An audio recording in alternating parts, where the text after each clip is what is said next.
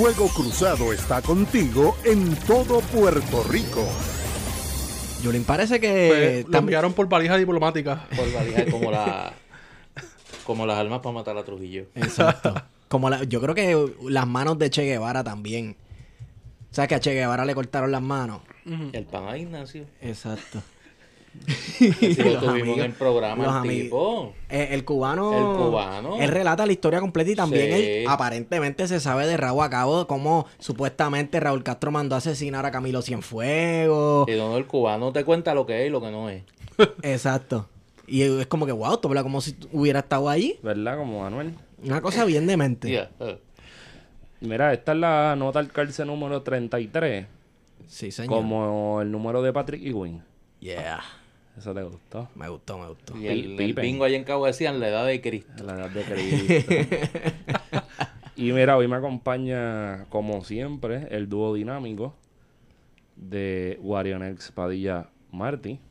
Saludos, gente. Espero que estén bien. Pero qué polite. Estoy recuperándome y, y- y poniéndome en sintonía para esta semana. Si estás haciéndome la, el fon- la voz de fondillo esa de, de Laura Rosado. Tomando, tomando jarabito de ron. Te falta la musiquita. Y por el otro lado está Esteban Gómez. Saludos. Buenas noches, buenas tardes, buenos días, donde sea que estén.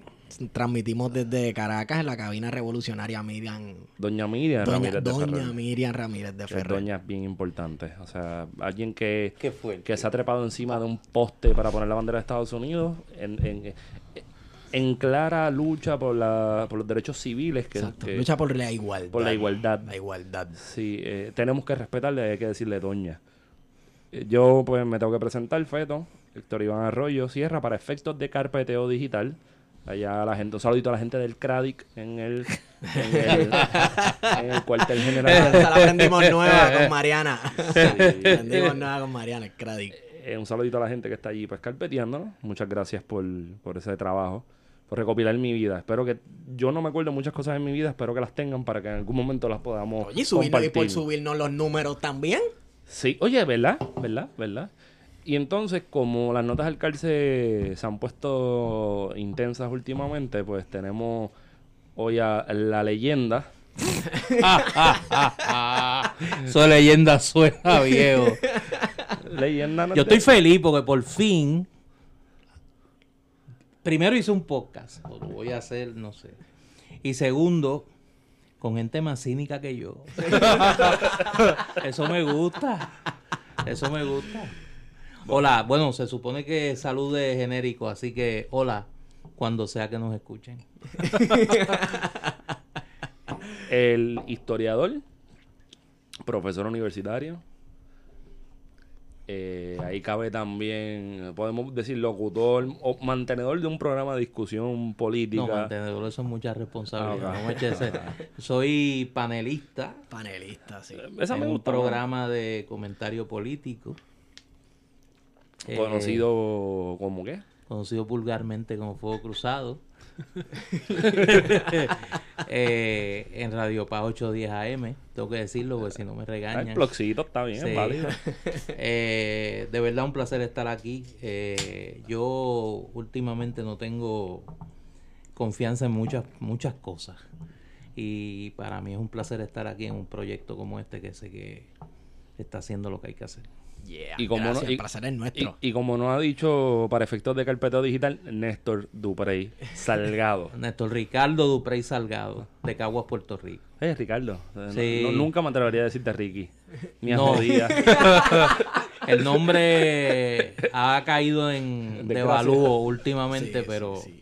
Una de las pocas cosas que no es culpa del Partido Popular Democrático. O de Carmen Yulín. Exacto. O de Carmen Yulín. o de Trump, porque a Trump le echan la A culpa Trump, también de exacto. todo ahora. Oye, ¿no te has dado cuenta que a Trump le están echando la culpa de cosas que llevan décadas ocurriendo en los Estados Unidos? Como Y la fuera de. Estados Unidos también. Y fuera de Estados Unidos, exacto. Ahora la gente descubrió que en Arabia Saudí Matan hay gente. una, matan gente. y en Yemen y esas Sí. cosas, que, y que es un régimen malísimo. El tipo los carga en carretilla de una manera tan y tan cañona que se atrevió a decir en televisión, ah, yo no sé si yo le voy a sancionar a los árabes porque ellos nos compran demasiado de armas y yo no quiero dejar de venderle armas a los árabes porque nos dan un Yo no montón quiero de perder chavos". ese negocio. Exacto. Fue honesto y lo dijo. Yo creo, yo creo que eh, eh, eh, eso, eso fue, eso es algo- es un mensaje para Maduro. Si tú no quieres que te invada, suelta el chavo aquí. ¿Qué tiene que ver el culo con la mayonesa? que él lo dice por joder, no, mano. Sería algo que lo diría El Rivera Marín. El canciller. Oye, la primera persona que yo escuché decirle canciller, o sea, y lo tomé prestado y lo dije desde un principio, fue a Néstor. Néstor le Pegó, puso- pegó eso. Se ha Canciller. pegado. Y él se lo ha creído, que es lo peor. Sí, Sí. anda por ahí. Se cree canciller. ¿Cómo es que dicen? Jugando a la la República. República. Jugando a la República. por, ahí, montando por lo menos tiene, Estado. por lo menos tiene, yo doy fe porque es mi vecino, la guagua y los guardaespaldas que tendría una república. Se la está viviendo. Sí, él se está viviendo la república. Él está en la movie. Sí, Lo sí, buscan a las sí, 5 de la mañana. Sí, todo sí. eso. El Partido todo Nuevo, eso. no, Partido Nuevo Progresista tiene una cepa de, de mini dictadorcito en potencia, ¿verdad? O de populistas. Y de populistas, tanto que hablan mal de eso, del populismo. Pero y tú eso. sabes que eh, yo escuché temprano en mi vida a Juan Manuel García Pasalacua definir a muchos de los estadistas como anexionistas antiamericanos y que eran los más que se parecían al estereotipo de las repúblicas latinoamericanas que ellos propagaban. Que quien más se parecía a, ese, a, a esa caricatura era el liderato del PNP. Tiene total Digo, razón. y afortunadamente para él y su tranquilidad emocional, murió a tiempo. Para no ver esta Y no ha visto esto. Si no se llega a haber visto el Puerto Rico de promesa. No, no, no, no. Digo, si hubiera entretenido muchísimo, porque hubiera visto la colonia al desnudo en vivo a todo color, pero hubiese sufrido mucho también Sí. el deterioro del país. Y también ver a gente abiertamente tirándose selfies con personas que dicen estamos aquí para derrotar, para derrocar gobiernos. Sí. Sí, porque ya la- eh, a- hasta el arte de conspirar se ha perdido. Exacto. Sí, ya ni ya no se conspira, o sea, y ahora es en vivo a todo color. Exacto. Mira, sí, estamos aquí reunidos, lo más chévere, planeando esta invasión. Aquí reunidos. Aquí reunidos. Sí, sí, es la- la- el gobierno del selfie. Aquí reunidos conspirando para invadir a Venezuela. Y es- en Vega Baja le dicen a eso, mira qué cojones. ¿Qué cojones? Invadiendo desde Ponce también. Exacto. Pa' colmo. No podía, qué sé yo, Fajardo. No sé, cualquier otro lugar. ¿Por qué no invadieron desde la playita en Morovi? Por favor. Todos los que han anunciado la in- una invasión les ha ido mal. No sé, como que Un ejemplo, dame un ejemplo. eh, abril del 61 en Cuba. Ajá. Tanto anunciaron la invasión que lo Sí. estaban esperando. Exacto. Con los brazos abiertos. Con los brazos abiertos y las cárceles abiertas también. Sí. ¿Eh? Y en el 47 antes, la invasión de Cayo Confite, desde Cuba a República Dominicana, Sí. la anunciaron tanto y tanto que salió hasta en los periódicos y Trujillo se encargó de que Creo jamás que en, saliera. en el 59. hubo En el otro intento. 59 también. Cuba eh, intenta, sí. Constanza Ma- Maimón y Estero Hondo, Sí. el movimiento que luego dio paso al movimiento 14 de junio, allí en República Dominicana, igual, la anunciaron tanto y tanto que los estaban esperando. Néstor, oye, ahora que mencionas el 14 de junio, que para los que no sepan es un movimiento de izquierda un poquito más hardline que el movimiento democrático de Juan Bosch Sí. y el PRD. Yo he leído documentos acerca de que supuestamente el 14 de junio, obviamente las carpetas están llenas de mentiras, pero el 14 de junio... Menos lo de Muñoz. Exacto, no, todo lo que dice de Muñoz es verdad, pero, pero espérate, estamos entrando en aguas calientes porque tú sabes... Vamos para allá, vamos para allá. Tuve, vamos tuve para que allá. sacar los galones los otros días por Twitter. Tuve que sacar los galones y ponerme serio y decir, mire, cuidado. Cuidado con las carpetas, suave. Que ahí hay mucho, ahí hay mucho mocho. Hubo aparentes conspiraciones del 14 de junio de asesinar a Juan Bosch eh, con tal de crear aparentemente un mártir o algo así en pro de la lucha por la democracia dominicana. Eso se ha dicho y está en algunas, algunos documentos de la inteligencia norteamericana. Esta es la carpeta de Juan Bosch, yo la tengo Pero, digitalizada. pero, lo- pero yo he escuchado dirigentes del 14 de junio Ajá. negándolo. Negándolo. negándolo. Que no, que al contrario, que ellos primero llamaron a su militancia, aunque ellos habían eh, adoptado un acuerdo de no votar en la elección de, de diciembre de 1962, llamaron a su militancia por lo bajo Sí. a votar por el PRD y por Juan Bosch. Eh, le ofrecieron a Bosch en el verano del 63 Ujú. movilizar al 14 de junio contra lo que ya se veía venir en términos de un golpe de Estado, Sí. que el propio Bosch lo denunció en, en un discurso al, al país. Y luego cuando se da el golpe, quien primero se levanta en armas para tratar de reinstalar la constitucionalidad el 14 de junio, que allá es que muere su fundador, Manuel Tavares. Sí. Entonces, este, luego los militares de mediano y, y rangos bajos, ¿verdad? Invaden los cuarteles, abren. est- Esto es una escena que cuando uno lo lee, uno se pompea porque es casi como una película. Ellos entran a los cuarteles, abren las puertas y comienzan a repartir armas a todo el mundo. Ese es el movimiento de, de abril del 65, Exacto. Que lo dirige eh, Fernández Domínguez, el coronel Fernández Domínguez, que estaba en Puerto Rico Sí. en ese, en ese momento. Eh, había planificado todo y en ese momento estaba aquí. Luego llega a la República Dominicana, participa en un asalto, un intento de asalto al Palacio Nacional y muere en el, en el ataque al Palacio Nacional. Interesante la colaboración de Puerto Rico, de Muñoz Marín con, con Bosch en esa época. Fue bien estrecha, fue bien estrecha y con todo ese movimiento conspirativo de verdad, no hacían conferencias de prensa para conspirar. Porque no eran unos pendejos. También, La también. verdad. Eh, y de hecho, Teniendo en Puerto Rico una base como Roosevelt Road, teniendo el almirante ahí en Ceiba. y muchas veces actuando eh, contra lo que era el interés la política la exterior de política Washington. exterior sí. norteamericana en un momento dado, por ejemplo, la llegada de Bosch. Un avión de fuente fluvial. Cuando, cuando Bosch llega aquí en, el, en septiembre del 63, luego del golpe, Estados Unidos se oponía a esa movida, igual que el exilio de Rómulo Betancourt. De hecho, a Betancourt le da protección la policía de Puerto Rico porque el FBI directamente le dice a Muñoz, nosotros no vamos a garantizar la vida de Betancourt en, en Puerto Rico. También, este, bueno, eso se nota. En las carpetas tú ves que los policías se turneaban protegiendo Sí. también a Juan Bosch. Había rumores incluso también de otro intento de asesinato, eh, pero por otro lado estaba el Papadoc, Sí. el de Haití, que aparentemente también intentó, supuestamente... Bueno, porque Bosch, Bosch en su gobierno estuvo a punto de invadir Haití Sí. por un ataque a la embajada Sí, dominicana. Allí se asiló un dirigente político y militar, el general León Cantave, eh, y las tropas del ejército haitiano intentaron entrar a la, a la embajada y Bosch amenazó con bombardear Puerto Príncipe. Eh, esa era una etapa interesantísima. Eh, la, la década de los 60 en el Caribe es una década bien complicada y que gracias a la inteligencia norteamericana se ahora se puede documentar. Sí. Porque, por ejemplo, en República Dominicana se publicó hace unos años un libro de Bernardo Vega, un gran historiador dominicano Dominicano, y sí. diplomático, que la principal fuente primaria, saludo a los postmodernos, es eh, las grabaciones del FBI a las conversaciones de Juan Bosch en Puerto Rico. La fuente principal del documental de Filiberto. Las grabaciones del FBI, Sí. conversaciones, tienen uf, horas y horas. Tú tienes que cogerla con pinza, Claro, ¿no? sí, Porque sí. hay Claro. mucho, hay mucha mentira, mucha exageración. Pero, por ejemplo, los discursos de Albizu en el 50 se salvan Y por ese es las el trabajo del de la policía de Puerto Rico. El trabajo del historiador es discernir entre Ah, claro, Claro. claro, claro, claro. Sí, pero Muñoz. Está ahí, Este- jodiendo, Voy a dejarlo ahí. Bueno, pero hablando, hablemos del sueño Pero- pero- de Muñoz. Pero mira, antes de llegar ahí, Ajá. es interesante eso. Estás loco por llegar a Muñoz Marín al Partido Chach, Popular. Claro que sí. Yo, yo Quédate sí. en Bosch y en la izquierda democrática, y el Caribe.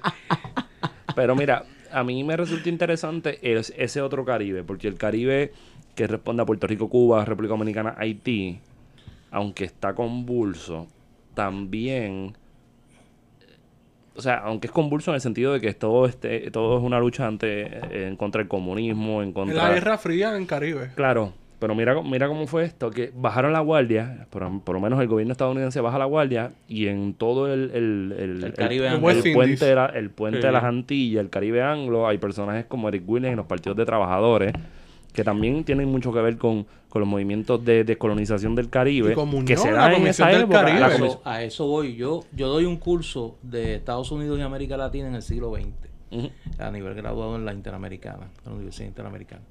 Y le decía a los estudiantes, precisamente el sábado, que estábamos hablando de la década del 70, yo le decía, miren, una de las grandes lagunas de la historia nuestra es que no hemos documentado la influencia que tuvo en el liderato del Caribe anglo la experiencia muñozista. Eric Williams y los Manly en Jamaica. En Jamaica. Se fueron, o sea, es, es- es prácticamente un, un copy-paste El proyecto económico del sobre proyecto todo. económico del Partido Popular y del Partido Policlasista. Eh, claro, ellos se dan cuenta de la gran limitación que el colonialismo representaba para ese modelo de desarrollo económico y el no desarrollar un capital nativo. Y esa diferencia en, el, en, en copiar el modelo de Puerto Rico va a ser fundamental luego Bueno, para los dos países, para Jamaica y para Trinidad. Arthur, Arthur Lewis, que era premio Nobel, viene a. Puerto Rico a estudiar el modelo de desarrollo económico y luego lo, lo, lo lleva al West Indies, sobre todo Jamaica, que toma esa, esa mirada y a través Eric de la minería. Williams, Eric Williams eh, es un estudioso del modelo de Puerto Rico. Eh, claro, y, y- y supera las deficiencias del modelo. Que yo creo que es la gran, la gran ironía, ¿no? Luego lo que ha ocurrido en Singapur también. O sea, son países que copian el modelo, claro, le añaden el toque de los poderes políticos y de la creación de un capital nativo. Ah, no, pero tú dijiste que nosotros íbamos a llevar eso para allá. A ver. Pero es que el nene sabe también. Entonces, eh, ya que hemos llegado a parquearnos, eh, ¿qué pasó entonces que no se ha logrado quitar esas trabas de los modelos coloniales en Puerto Rico eh, que no nos permiten desarrollarnos económica y socialmente y políticamente? Wow, papá, eso es una tesis. Sí. Eso es lo que yo le llamo una pregunta justi. Dale con calma. Dale con calma. Yo no lo quería decir, pero. Un, un saludito al profesor Juan Justi Cordero. Tremendo Sí. tipo, tremendo hombre. No, no, vamos, ha- hablemos de que el, el ELA se murió, Wow. el ELA murió, Espérate, ¿cuánto llevamos grabando? 16 minutos. Coño, ya tú bajaste antes de los primeros Hombre, 20. ya yo te lo dije que íbamos a llegar rápido al Vale, hecho. rápido. lo que- ok, el ELA murió. Sí, pero en los 60 eso no era evidente. No, no era evidente, pero hoy en el 2018 apesta muerto. Yo creo que murió desde hace tiempo, pero eso Yo- podemos hablarlo. Yo tengo una hipótesis. Que ya desde el 59, el liderato del Partido Popular sabía que su esperanza de que los Estados Unidos validaran en la práctica el Estado Libre Asociado, como no lo habían hecho en la teoría, no iba a funcionar. Y yo creo que ahí comenzaron los problemas. Sí, Yo creo que en el 59. 59, luego del fracaso del proyecto Fernández Murray, yo creo que ahí el, el Partido Popular se queda sin proyecto. Y ¿Y que luego, y que luego lo salva la crisis del PAC, de la, la- la confrontación con la iglesia, y luego le da un poco de respiro el debate generacional. Pero termina siendo la causa inmediata de su división y, de, y, de, y, del des- de- y, y del declive largo de ese proyecto de modernización y el proyecto populista para usar un término vulgarmente Fíjate, yo pensaría, aunque, aunque sí he visto eh, aplicado ese caso. ¿no? Que he visto las discusiones de Pasar Agua en sus escritos sobre los 20, eh, el grupo de los 20. y de 22. los, los 22, perdón. Y Pero eso, eso era gente de, de la cárcel o algo así. no, no. Desde los 27. Eh, el debate generacional que está diciendo este... Yo sé de lo que estoy hablando, era para que lo explicara, para que profundidad, tú sabes. Pero que yo pensaría que, que, que el respiro a ese proyecto del Estado Libre Asociado lo tuvo en tanto en que Muñoz vinculó Puerto Rico con la política exterior de Estados Unidos con Latinoamérica. Porque Gracias, esos a la revo- 60... gracias a la revolución cubana. Ajá. Sí, la, ok, estábamos hablando ahorita de que los 60 fueron una etapa bien convulsa e interesante en el Caribe y la culpa la tiene Fidel Castro. Mm. Vamos, es el detonante, la- el triunfo de la revolución cubana es el detonante que comienza a Digo, yo creo que trae la. Guerra Fría al Caribe. Sí. Exacto. Trae la Guerra Fría al Caribe. Yo Un escenario, sí. Trae un- crea un escenario eh, activo Sí. de lo que era un escenario pasivo, ¿no? Como era el Caribe. Porque no era que no hubiesen operaciones de- Claro. de- relacionadas a la, a la política de contención de los Estados Unidos del Caribe, pero no adquiere la importancia que va a tener luego el 59 y luego el 60 con, con- con- con la deriva ideológica de la Revolución Cubana. Pero hay otro elemento en el Caribe que se subestima mucho, que es Rafael Leonidas Trujillo Definitivo. Y el problema, el problema que representaba para la política exterior norteamericana Bueno, la, no presencia, la presencia de Trujillo. Tú no podías hablar de democracia si tenías a Trujillo. claro, claro. Y si le dabas condecoraciones militares, porque he sabido de esa discusión de Muñoz y Trujillo, cuando aquí la Marina le daba condecoraciones militares ahí Exacto. en Vieques a, a, a No, y Trujillo. la, la, la discusión que se da entre Muñoz y, y Piñero, Ujú. Cuando a Piñero Trujillo le ofrece condecorarlo. Y se crea todo, todo un debate sobre Ahí fue que se fue para eso. Islas Vírgenes, ¿no? Para Para Islas. Vírgenes, exacto, a Gorda. A pescar. Eh, y es esa década del 60 lo que le da un poco de respiro a- al modelo porque se convierte en la contraparte, en la oferta. Eh, el problema es cuando el propio modelo internamente comienza a dar muestras de desgaste, desgaste político, desgaste económico. Ya hay una clase media que comienza a mostrar su insatisfacción con ese proyecto. Eh, yo eh, postulo que el primer gran movimiento de protesta contra, contra el modelo del Partido Popular es el PAC. Es, una clase media que por, por- se opone a ese proyecto. Es el primer movimiento electoral luego del PIB del 52 que tiene relativo éxito en colocar a la defensiva al Partido Popular. Eh, y es el, el- el padre en muchos sentidos de lo que va a pasar ocho años después con el PNP. El PNP, aunque inmediatamente es un producto del Partido Estadista Republicano, se va a nutrir de muchos de los cuadros intermedios del PAC y le va a dar un proyecto social y económico al PNP, además de la estadidad, que le permite romper a su vez con el viejo republicanismo de García Méndez. Entonces no se queden callados, coño, hable. Dame un break, dame un break. vamos. Aquí la clasecita. No, no, no, no. hablen, hablen. Yo estoy pensando en, en- en una conversación que tuvimos ahorita fuera de micrófono sobre... No es que me voy a ir de tiempo. Tengo que... La, No, la- pero lo vamos llevando. O la- sea, la podemos... lo- La voy a tirar para que ahorita la, la retomemos. Pero no se olviden, coño. De, aquel- de, ese colapso, sí, lo voy a escribir, de, de ese colapso de, de si, el- si la muerte del Partido Popular está relacionada al fin de la Guerra Fría y todos esos discursos y todo ese contexto geopolítico. Tú quieres que hablemos en el podcast lo que hablamos antes. Digo claro, háblame claro. No, no, no, no, no, no. Pero va, dale, dale. Ve, ahora no soy yo, ahora es él. Está Pero bien, no solo el Partido Popular. No, no, ahí es donde voy. Sí, sí. Es el modelo político que nace con la Guerra Fría. Pero Néstor, Néstor, es que yo hablé eso con Wario hace como una semana. Le dije, mira, mano, si el Partido Popular se muere, pues no debe ser a casualidad. mí me enseñó alguien que mente, me- mentes con algún grado de capacidad para no ser tan pedante.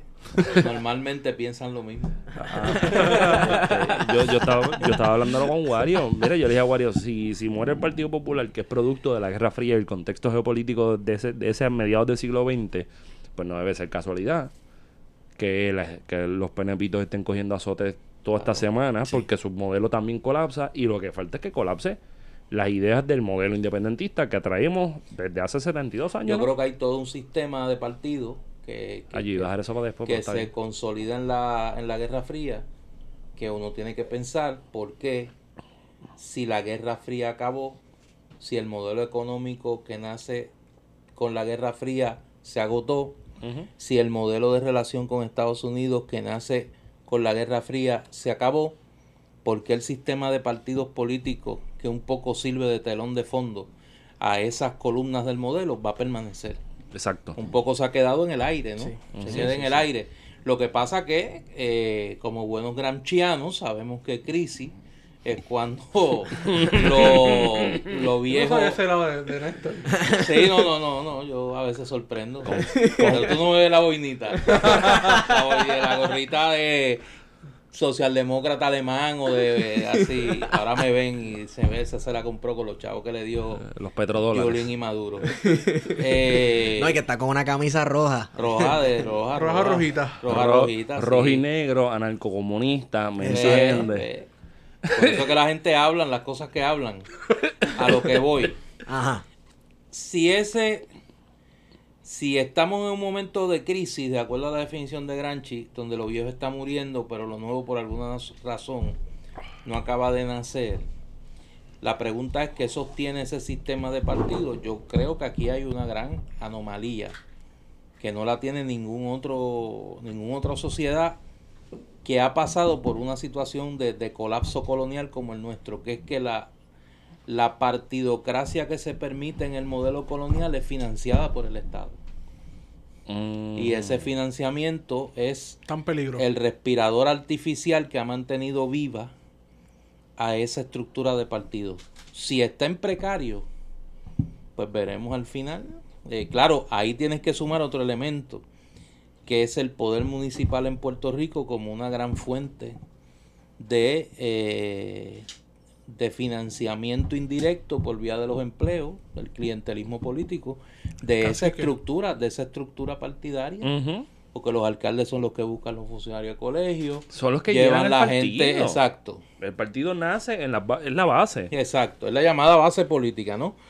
Eh, el colapso económico de los municipios, el colapso del Estado en términos financieros, ¿podría traer entonces finalmente ese descalabro? No sé. Yo creo que sí. Pero lo veo más bien en el fracaso del contrato social. Que no hay duda fracasado. Exacto. Que Y no yo hay creo, duda fracasado. Y, yo creo que no hay forma. Y es el elefante, yo ¿Qué? le llamo el elefante en la sala, ¿no? Sí, que nadie lo quiere Todo ver. el mundo lo ve, pero nadie quiere hablar de él. Exacto. Y, y la posibilidad, yo planteaba un día en el programa que me, me inspiré. Tira el blog, tira el blog. Eh, sí, ¿Dónde era? no, no, no, pero fíjate, no dije cuál es, pues, no, no mencioné que Fuego Cruzado. Ah, ok. Nadie lo conoce. Eh, Ni y que como nadie lo oye, No, y que- según Colón, Y que no es de 5 a 7 Exacto. por Radio Paz 810. Y que se Exacto. puede escuchar en Tuning Radio si no está en un, eh, eh, no tiene acceso oye, a pero esa, esa promo hay que grabarla. Ah, pues, me esa promo avisa, quedó buena. Yo decía en el, en el programa una, un día que me inspiré y me dio lo de, lo de profesor. Yo decía que en Puerto Rico teníamos que plantearnos con seriedad la posibilidad de que estemos ante un Estado de- doblemente fallido. donde no solo el Estado colonial colapsa, sino que los instrumentos de política del gobierno federal en Puerto Rico Colapsaron. comienzan a dar señales de colapso también. Sí. De incapacidad para responder, para llenar el espacio Es que hay un que espacio, deja el exacto. gobierno colonial para asumir el control. Porque, por ejemplo, la Junta de Control Fiscal, más allá del juego de sombra con, con el gobierno de, de Ricky Rosselló, ¿qué decisión realmente, la Junta es como aquel anuncio, no Eh, se ve, pero se siente. pero se siente? Entonces, ahí y, y- y sigue, y sigue creando vacíos. Y que va que lo que, hay, lo que ha hecho es crear vacíos, Exacto, no llenar espacios. exacto. Entonces, Y entonces, ¿quién va a llenar ese vacío? yo sé quién lo va a llenar. Los tiroteos a, la- a las 9 de la mañana en la calle. Y yo creo que estamos empezando a ver lo que se ve en los estados fallidos. Los señores de la guerra. Eh, versión Pero también siempre han estado puertorriqueña, presentes. siempre han estado presentes. Lo que pasa es que ahora, de hace un año para acá, la hiper eh, visibilidad que se le da en las redes sociales, porque yo tengo un celular, puedo grabarlo. Hacho, Pero hay, pero hay hipervisibilidad de estos, para llamarlo de alguna ma- manera, de Sí. estos señores de la guerra, o hay invisibilidad del Estado. Hay- hay- Puede ser una eso, ambas. hay invisibilidad del Estado. Pero es que hay es un el punto- retén que tú lo llamas y le da, le llamas para que atienda una emergencia y te dice, mire señor, es que no tengo patrulla. No tengo Exacto. patrulla. O yo no voy para allá. Yo no voy para allá. Digo, pero también hay una cosa, Néstor, que, que lo, lo hablamos con, con, con el pana Héctor Cordero. Un saludo a Héctor. Que estado a aquí. Héctor. Y lo hemos habl- lo hablamos un poco con, con Mariana, también la saludamos. Saludos a Mariano Gales, Trick or Treat Halloween. y, y, y es, por ejemplo, que si en Puerto Rico eh, José Caraballo Cueto escribió una columna hace una semana, un poco más de una semana, diciendo que en Puerto Rico había, él estimaba que el 38% de la economía del país corría con el narcotráfico, pues se está dando ese espacio donde el narcotráfico entra, reclama su espacio. Y eso es algo que yo estoy 100% seguro, que es donde dije en el episodio con Mariana, coincido con esto el pesquera, que eso es una vez en la vida, quizás dos. Es un acontecimiento histórico. Sí, sí porque le, preguntan, ah, mira, este si lo necesitamos más policías para bregar con el crimen, y él viene y dice, pues mira, en el año 2011 fue el año con mayor criminalidad en Puerto Rico, mayor la mayor tasa de asesinatos fue ese año, teníamos tanta población, teníamos más policías, y esto es lo que sucedió. Ahora tenemos menos. Bueno, porque evidentemente no hay una relación directa entre mayor, mayor presencia policíaca y disminución del crimen. Lo que pasa es que ahora la cosa es distinta. Ahora lo que estamos viendo es cómo nuestra, nuestro contrato social se rompe y lo que sobresale son esas relaciones económicas y Al diga- margen del Estado. Ah, Sí. exacto. Y Y que- que, y- reclama un espacio que pienso yo dentro del don- dentro de todo ese colapso lo tiene por derecho propio. Y que yo estoy de acuerdo con lo que tú dices, pero es que esto siempre ha estado. Pero Lo que ha pasado es que se ha visibilizado porque han salido de los lugares comunes. Pues es que se rompieron Don- los códigos, Wario, no es lo mismo. Sí, bueno. Salió. Porque el de ahí? intento, ¿no será que no será que el intento me parece a mí muy efectivo del Estado de, gentrifi- de gentrificación también colapsó? Y que las fronteras espaciales que el Estado creó Esta discusión está buena. eh, con la, entre comillas, planificación Sí. Totalmente desplanificada. totalmente desplanificada, se han roto. Claro, entonces ahora tú ves que la criminalidad, entre comillas, ese aumento, entre comillas, se desplazó a condado. Exacto. Pero es que no es el mismo, porque Sí, ya, los muros, ya los muros, los muros del- de los residenciales no contienen. Ya no están pudiendo contener todo lo que ocurre Porque allá lo- adentro y se es- está derramando para afuera. Claro. Entonces, Que ese es un proyecto del 50. No. Cuidado, cuidado, 50 y 60. sí, cuida- sí, sí, sí, Sí, pero el muro no es de los 50. Porque ellos pretendían integrar el- Claro. el, porque, porque a la al comunidad. principio el modelo era integrar, Claro. pero era, un- era integrar Entre tú, tú y yo. allá y tú allá Y tú allá acá, acá, sí, sí. Claro, cerquita pero no No estamos juntitos. juntos Juntos, pero no revueltos, exacto. juntos pero no revueltos. Eh, a mí me a mí no me sorprende porque sé por qué cap- no pasa. Pero me parece que en la academia tenemos que mirar un poco, y a los que nos importa discutir las cosas en serio en el país, más allá de Bad Bunny. Eh, Pero yo sé que a ti te gusta Benito. Benito es de Vega Baja, suave lo que diga. Sí, no, yo sé pues que yo ese, eh, yo, yo estoy todavía, mira, este, en el gran combo, tú sabes. Bueno, nosotros estamos, Yo nosotros soy- estamos en la Sonora en la. Sonora. Sí, en la no, Sonora. sí, sí, pero eh, volviendo al tema. volviendo se va, al se va a formar una discusión aquí. Sí, sí, sí, sí. Viste que frené, sentiste la peste a freno. Sentiste la peste a freno. Mira, eh, yo creo que tenemos que mirar lo que pasó en el condado. Eh, y yo creo que en el condado se dio el primer caso donde un sector del país silente Los boriblanquitos. que había ejercido presión al poder de manera indirecta A billete. a billete limpio, dijo, no, no, espérate. Nosotros necesitamos nuestro Bolsonaro. Ya nosotros no podemos seguir confiando en esta gente porque esta gente son incapaces de protegernos a nosotros ya. Sí. Y de ahí salió hasta una candidatura. Sí, sí, sí, sí, sí. O sea, y yo creo que se miró con se miró se miró como tantas cosas en este país muy livianamente ese fenómeno. Y yo creo que hay unos Porque no se le da país continuidad, porque lo- a veces los Claro. medios de comunicación, de prensa sobre todo, pecan de que no se le da continuidad por distintas razones y los intereses están ahí. Pero no se le dan continuidad Pero a responde al mismo fenómeno, Sí. al colapso del Estado, al colapso de la institucionalidad. Entonces, hablas de Bolsonaro y lo que se me ocurre es que aquí puede pasar lo mismo que pasó en Brasil, que eh, crearon un- el batallón de operaciones especiales, que es una ala de la policía. Estoy hablando, ¿verdad? Con lo que ellos pidieron de poner una policía privada, básicamente. Sí, sí, el sí. batallón de operaciones especiales que tiene una lucha de guerrilla Sí, diaria pero- con pero- las gangas en la calle. Pero si hubiese sido una comunidad pobre, la que dice, nosotros vamos a crear nuestras milicias aquí, para que nos proteja a nosotros aquí. ¿Cuál hubiese sido la lectura? Aquí se dijo en el condado que se iba a crear una policía privada y nadie dijo nada. Eso es normal. Eso No, es normal. Pero pasa de hecho, eso lo, en el ojo de aplaudi- agua. lo aplaudieron, que bueno, Porque eso es lo que no hace es, falta, por eso, no, no, eh, por eso es que digo, no se puede tomar a la ligera, porque hubo sectores del país que dijo, eso es lo que hay que hacer. Néstor, eso se resume bien fácil. Es- esa es la lucha de clase. No, yo lo sé, yo lo sé. Pero es que la lucha de clase no existe, Feto. Ah, eso se acabó. No, pero estamos hablando en serio, estamos hablando en serio. Está bien, no vamos, a bajarle el cinismo. Yo creo, no, no, no, no, no, pero con el toque cínico. Ok, está Si bien. perdemos el cinismo, dejamos ser nosotros.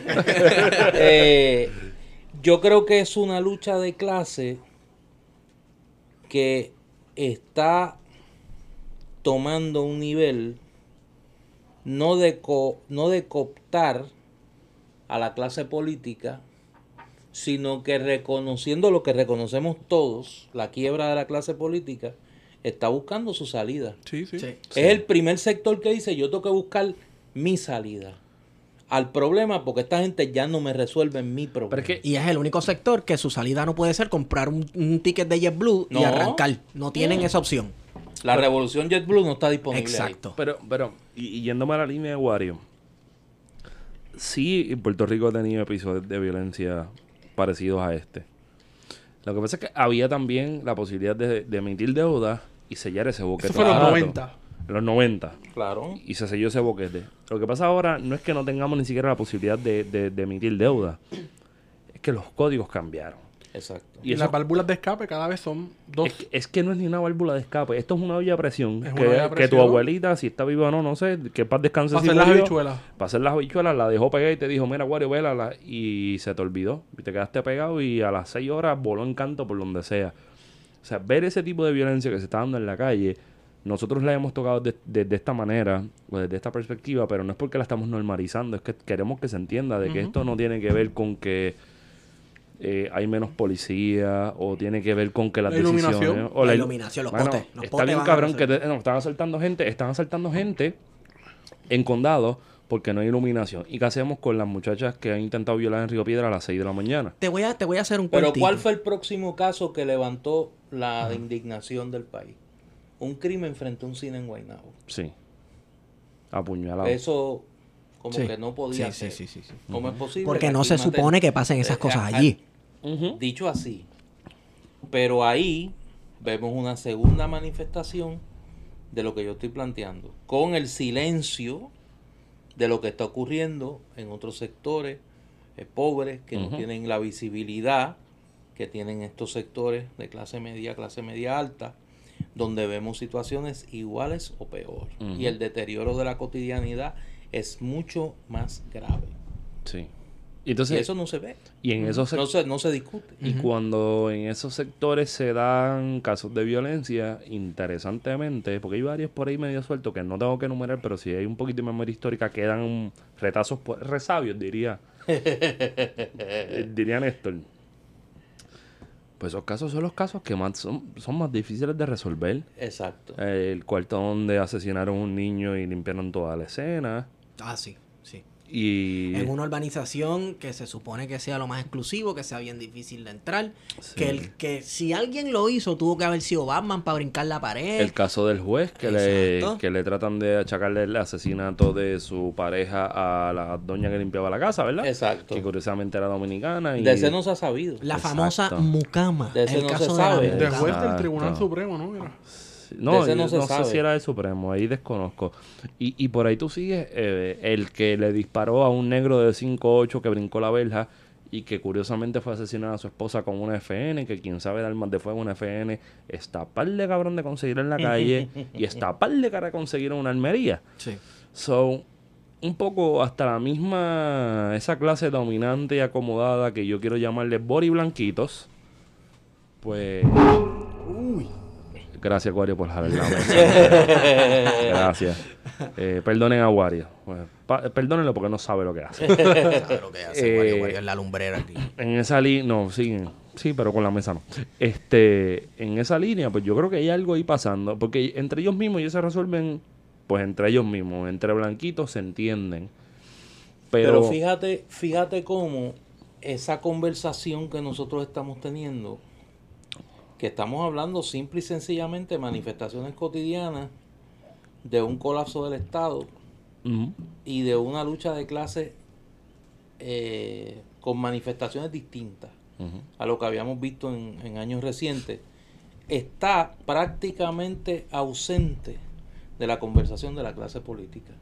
Y yo creo que ese es el, el- el drama que no encuentra respuesta todavía, es la desconexión dramática que existe entre lo que llamaba Jorge Eliezer Gaitán en Colombia, el país político y el país nacional. O sea, aquí hay dos conversaciones al mismo tiempo. O sea, el país que va a pelear los mediodías al guitarreño y el país que tiene que decidir si paga la, si compra las medicinas o si paga la luz. De sobrevivir. El so- eh, eh, la, precariedad de, la- de- de lo cotidiano que estamos hablando. Claro, tiene una manifestación en la violencia, tiene otra manifestación en el creciente empobrecimiento de sectores grandes del país. Pero eso está ausente de la conversación. A, a, a, a- a mi, a mi muy respetado colega, el doctor Caraballo Cueto, o sea, le cayeron chinche porque dijo la verdad. Sí, lo de él fue Aquí la gente claro. se ofendió cuando se dice, mire, Puerto Rico tiene un nivel de desigualdad comparable con Zimbabue. O sea, tenemos que irnos a casos de estados fallidos en guerra civil, donde prácticamente no existe una institucionalidad funcional para entender, pa- para compararlos con Puerto Rico. Y eso, eso choca con la narrativa del cable TV Y si tú le y la preguntas dónde narrativa queda de los Zimbabue, medios. Bueno, y de la misma, del mismo proyecto que nos vendió como partícipes del primer mundo. Exacto. Eso está Pero todavía, todavía el subdesarrollo en el que vive nuestra clase política, salvo bien pocas excepciones, que cada vez son menos, no le permite ni tan siquiera entender, Sí. no ya refutar, porque tú, tú no puedes refutar lo que no entiendes. O sea, no pueden entender la complejidad del descalabro eh, que vive el país en este momento. Pero, Néstor, y como no lo entienden, no pueden darle respuesta. Yo, yo- tú me dices eso y yo pienso en aquel libro de Hannah Arendt, Eichmann en Jerusalén. Sí. Que en todo el mundo... Vas bien, vas a, bien. eh, a resumidas cuentas, todo el mundo tiene la capacidad de ser inteligente, pero no la de pensar, porque pensar es ponerte en los zapatos del otro. Exacto. Sí. Yo lo que pienso es. eh, Por todo- ahí es que todo vamos. Esto, Sí, todo no, esto que está hablando claro. Duprey, y no sé si han visto el meme del perrito en una casa encerrado y la casa prendida en fuego, y él, como que aquí está, aquí no está pasando nada. This is okay. Eh, Pero también tiene que ver con clase. Sí, pero mira Y cómo te lo prohíbo que leas disfra- lo que estoy leyendo. ¿Tú estás leyendo eso ahora? Sí, yo creo que Hannah Arendt es muy pertinente Un saludito. en este momento. Quiero dar un saludo a mi querido profesor, amigo Juan Manuel Mercado Nieves del Sí. programa de estudios iberoamericanos de la Universidad de Puerto Rico en Arecibo, que me hostigó durante dos años de mi programa de bachillerato para que leyera a Hannah Arendt. Hannah Arendt Saludo está a Juan bien dura. Chin, hermano querido de mucho tiempo, eh, que hace tiempo está claro. Él sabe- como se dice aquí, él está sabe la hora que Sabe es. la hora Sí, que es. sí, Sí, Pues está mira, claro. lo que pienso es en los, en los tweets de distintos mandatarios, porque ellos se creen que son mandatarios, aunque no mandan ni en su casa. Porque le ponen las medias. En Esto está estos como un días- amigo mío que les dice dirigente. y a mí eso me da sentimiento. porque estos dirigentes. Le va bien, pero ni ahí llegan. Pues, pues estos mandatarios, mandamenos, dirigentes, tuiteando acerca de Puerto Rico es un país con una larga tradición democrática. Uh. Cuando se ponen a criticar, ¿verdad? Las situaciones que están ocurriendo en otros países, a veces países cercanos, a veces países lejanos. Tenemos una larga tradición democrática o no. En Puerto Rico, eh, en Puerto Rico las cosas son así. Se hacen así asado. Aquí esto está tranquilo, aquí hay paz, esto es democracia. Y ahí tú ves como las clases dominantes están disfrazando Pero es por lo- Twitter. Pero es algo que ha dicho Wario. En la misma línea tuya, la democracia en Puerto Rico no es esa ese espacio que se construye cotidianamente, en, en- en- bueno, y no diario, con acciones pequeñas, sino lo eso es lo que sucede en cada cuatro años, en noviembre tú vas y Pueden sueltas- votar por... Ah, tú, puedes, votar- tú pudiste votar por mí. Y el se ha confundido la democracia con el ejercicio del voto. Con el ejercicio de voto y, y- Pe- y pero la la- propiedad privada. Y la propiedad privada. Ah, importante. Sabes, porque siempre te va a salir alguien, ah, si tú votas por, por ah, el nombre que no vamos a mencionar. a amiga Néstor. la Eh, innombrable. Ese es como Voldemort. La señora Sí. tenebrosa. la innombrable. Si menciona el nombre tres veces, se aparece aquí. Sí. Sí, ya eso fue como Candyman, esa película. Estamos- Oye, deberíamos hacer un episodio de películas de Halloween. Yo pensé que iba a decir que... Yo tengo un amigo que, que, que me comenta, porque obviamente yo a esa hora estoy haciendo otra cosa. Me dice, cada vez que yo escucho que en un programa mencionan el nombre de Yulín, me doy un shot. y me ajumo prácticamente Yo no todos puedo, los días. yo no podría. Ah, de 5 a Todos los 7, de días. 5 a 7 en 580, le De da una cirrosis. De 5 Peter Miller y David la Colón. Exacto. de cinco a 7. ¿Qué tú haces de 5 a 7, Néstor? Normalmente hablo con unos panas míos a esa hora. Eh, de- el, próximo, el próximo intro de Fuego Cruzado, tres panas. Eh, hablo con unos panas míos a esa hora. Oye, qué lástima que lo rige la FCC, porque si estuvieran en las de nosotros, eso estuviera ah, Mira, nosotros nos hemos salvado haciendo ahora una digresión. Nosotros nos hemos salvado porque hemos tenido buenos controles en las cabinas de una buena multa de la FCC. Sí. Ah, sí. En las pausas, sí, porque las barbaridades se dicen. Ah, lo que porque- pasa que- Baja el fader y dale por ahí para abajo. Exacto, Sí, sí. Eh, ¿Quién fo- es, quién es el que dice las barbaridades? todo. todo. Ok. Es un colectivo. Todo, todo, todo, todo. Yo jamás pensaría que eso sucede cuando el fader está abajo, en fuego cruzado, de 5 a 7. Entonces, gente se creerá, oye, esos tres están ahí fajados ahí, discutiendo los graves problemas del país y a veces hablamos de todo. Pero, pero, pero es real, la discusión es real. No es como la de Pavón Roque y Díaz Olivo que empiezan a pelear Tú sabes que nosotros, a nosotros se nos critica porque la gente, y de hecho hemos tenido ejecutivos de emisoras que lo han planteado, que, que nosotros tenemos una conversación muy civil y que, que extrañan la garata, la garata de siempre, ¿no? Porque eso vende. Pero cuando en Fuego Cruzado ha habido discusiones han sido de verdad. ¿Ah, sí? Sí. O sea que no se van a beber whisky después cuando No, terminen, no, no. Ok. Y hemos tenido discusiones de verdad. Tu pelea sea, con Jay Fonseca fue verdad. eh, con Jay. Oye, esa no, no, no, no lleva ahí toda. Ya. Vamos a llegar ahí, vamos a llegar Ah, ahí, pero, pero- Pues yo escuché la, la, la, cuando tú fuiste al programa de Jay Fonseca y vamos, Un saludito a Jay que yo sé que nos Sí, escucha. sí. lo mataste. Pues fue una discusión de altura. No, pues Jay, yo, Jay yo lo conozco hace mucho tiempo, desde que era reportero en Noti1. Eh, y pues Jay tiene su forma de pensar, yo tengo la mía, pero siempre con... Yo, a mí me da mucho trabajo bregar con la falta de respeto. Y por eso, por ejemplo, una cosa que a mí la gente me critica, yo bloqueo gente en mi cuenta que le falte el respeto a otros. Yo no tengo problema que a mí me digan perro muerto, pero no use mi cuenta para faltarle el respeto a alguien. Eso me acuerda, eh, creo que fue ayer. Vi por Twitter una persona le di una clase de falta de respeto a Eda López. Sí, no, no, Amiga no, del no. Podcast. ¿No es Gilberto Mieles? Sí, sí. Gilberto, mierda, cabrón. Eso- y lo digo así, mano, porque de verdad que fue bien. Fue una falta de respeto feísima. Ella se lo cenó. Sí, no, se lo almorzó, se, se lo lo cenó, la almorzó. desayunó de todo, tú Y si, sabes. y, si, y si Eda se la encuentra en la calle, probablemente no aguanta un bofetón ni un mavi con Coca-Cola. pero esto se- es totalmente innecesaria por una Y Eda, que es una, primero, una académica, es una mujer que tiene un expediente de, de lucha e incuestionable. Digo, yo lo pensaría dos veces. Sí, claro. Y, y tú no peleas con Jay, y esto es una teoría de conspiración, tírame audio de teoría de conspiración jodiendo. Porque dos, dos fans de los Cubs no pueden pelear. Eso, eso me decía alguien, me decía, no pelees con él. Yo no tengo problema, la gente sabe lo que yo pienso en cuanto al destino político de Puerto Rico, lo que debe ser. Eh, me molestan, y fue lo que me molestó en ese caso, eh, las caricaturizaciones de, la, de los proyectos políticos. Eh, y yo creo que él trató de vender análisis objetivo por un criterio ideológico subjetivo. Y fue por lana y salió trasquilado. Bueno, Esa es la traducción de lo que tú estás diciendo. Si ustedes lo dicen, pues. Bueno, es que, es que yo lo voy a decir. Los números son los números. Los hechos son los hechos. Estoy citándolo a él también. O sea, lo que pasó Los ahí, datos pues, son los datos. Los datos son Los los datos son los datos. datos. It is what it is. Exacto. Y por Pero fue una buena discusión porque tú lo pusiste en su sitio en el sentido de que si vamos a tener este debate, yo recuerdo haberlo escuchado en vivo, no faltes de respeto, no me interrumpas. Exacto. Y ahí como que él se quedó, wow. Sí, no, porque yo, y yo se lo dije a él antes de ir. Yo le dije, mi condición para ir es que me dejes hablar.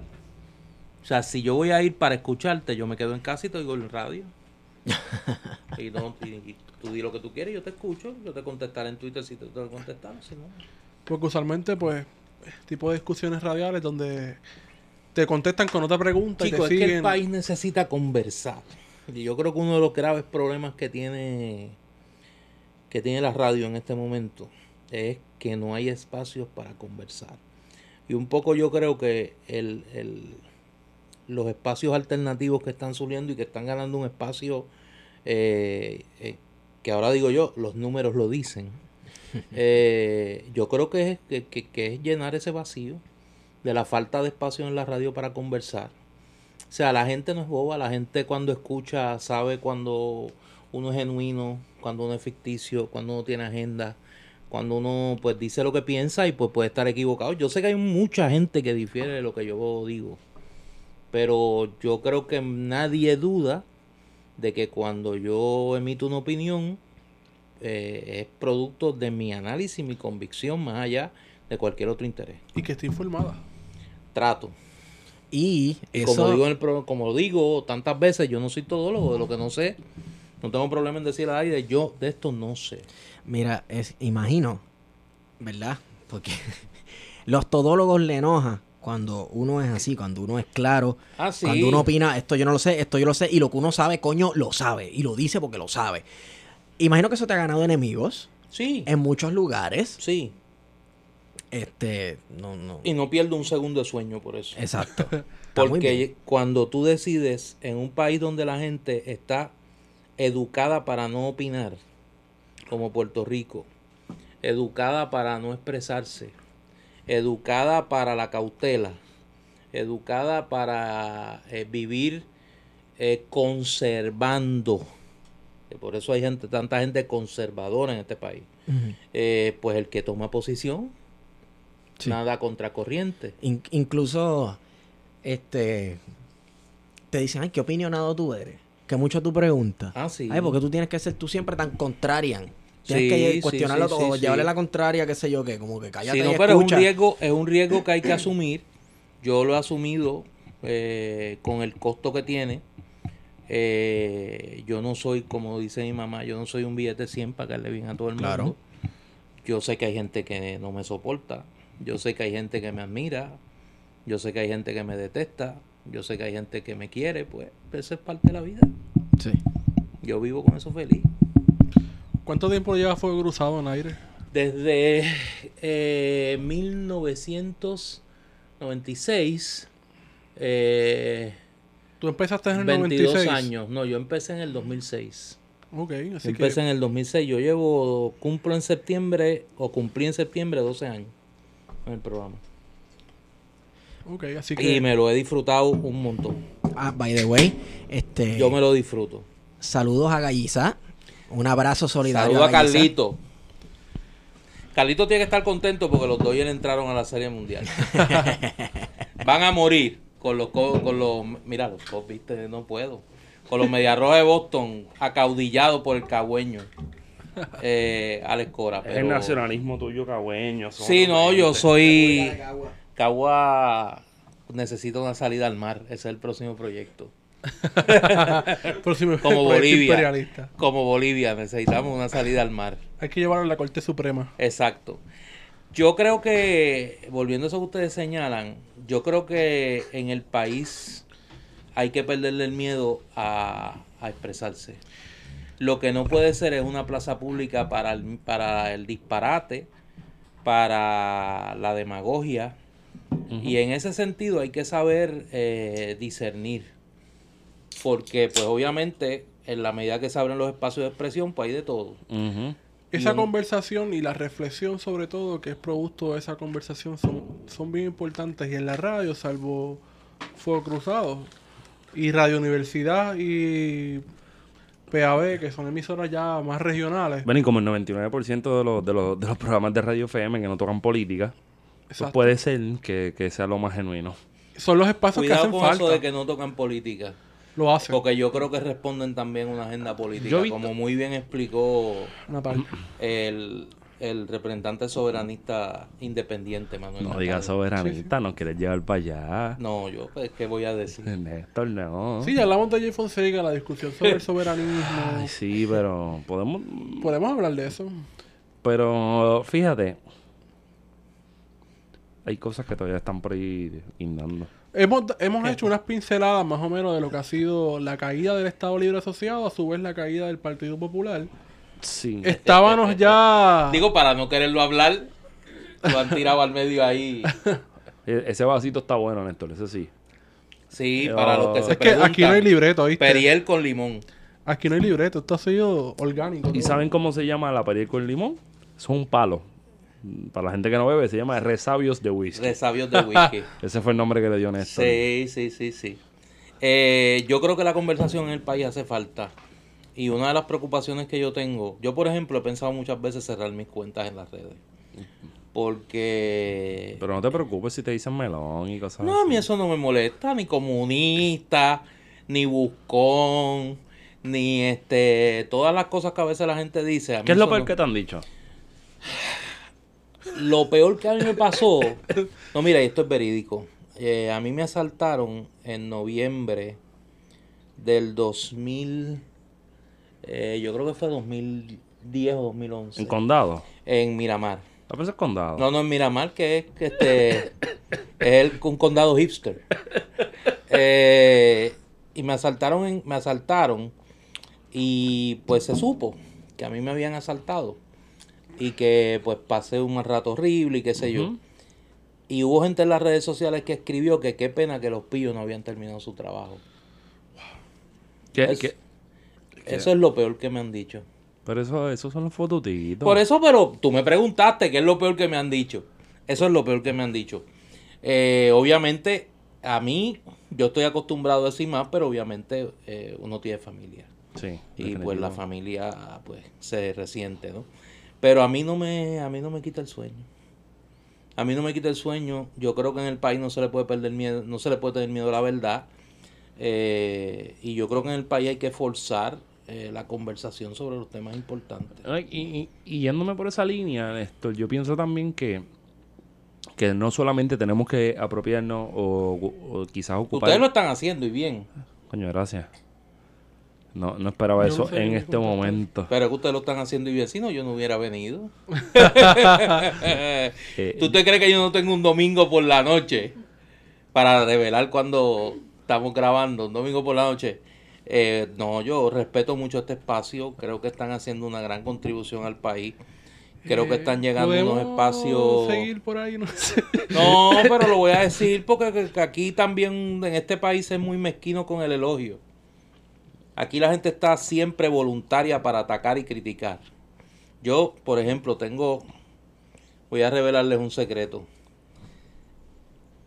La proporción de mensajes que yo recibo corrigiéndome versus los mensajes que recibo felicitándome es 10 a 1. O sea, y eso refleja que la gente está más dispuesta a criticar y corregir a que a alabar. a. No, y yo creo que cuando uno ve algo que está bien hecho, hay que decir, yo por lo menos trato de hacerlo, eh, de decirlo. Yo creo que ustedes están haciendo un gran trabajo y tienen que seguir y no dejarse joder por nadie Pues para yo, hablar en buen español. yo voy a hacer lo más corto, preciso y conciso que pueda. Y es que esto ha sido algo que no era lo que pensábamos que iba a suceder. Y es, es importante porque la conversación es honesta, se lo voy a decir honestamente.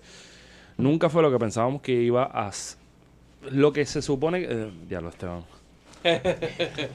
Dame un segundo.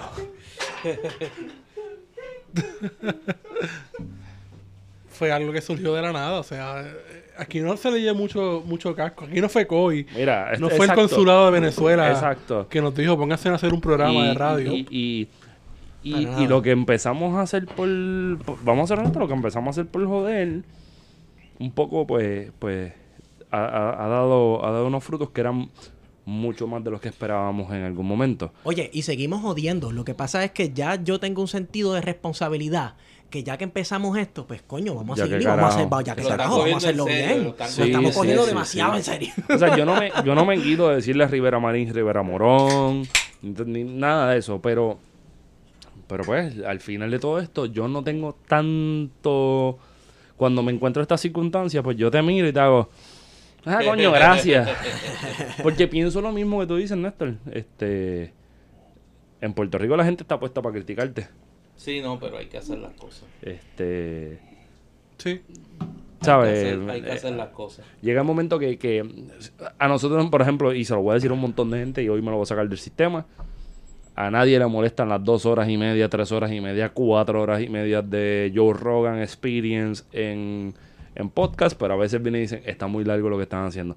Bueno, porque lo que estamos haciendo es, Claro. lo, es lo que salió, Y punto. estábamos hablando ahorita, necesitamos conversaciones y si una conversación está buena y están pariendo algo, tú no vas a decir, ah, pues ya, vamos a darle pausa porque Mira, pero acabó". vamos a hablar de los soberanistas, porque estamos hablando demasiado de nosotros mismos. Ay, no, venga con esa mierda. Anyway, fueron, fueron una pauta. Vamos a seguir hablando de las pinceladas de, de la caída del Estado Libre Asociado. Néstor, ¿qué es soberanía? Vamos a definirla desde lo más básico. Porque yo la, te- la definición que yo tengo, por lo menos en mi casco, es bastante distinta. es el tú poder tomar las decisiones en un territorio dado sin influencia extranjera. Esa es la definición del libro. Exacto. Esa es la mía. Sí.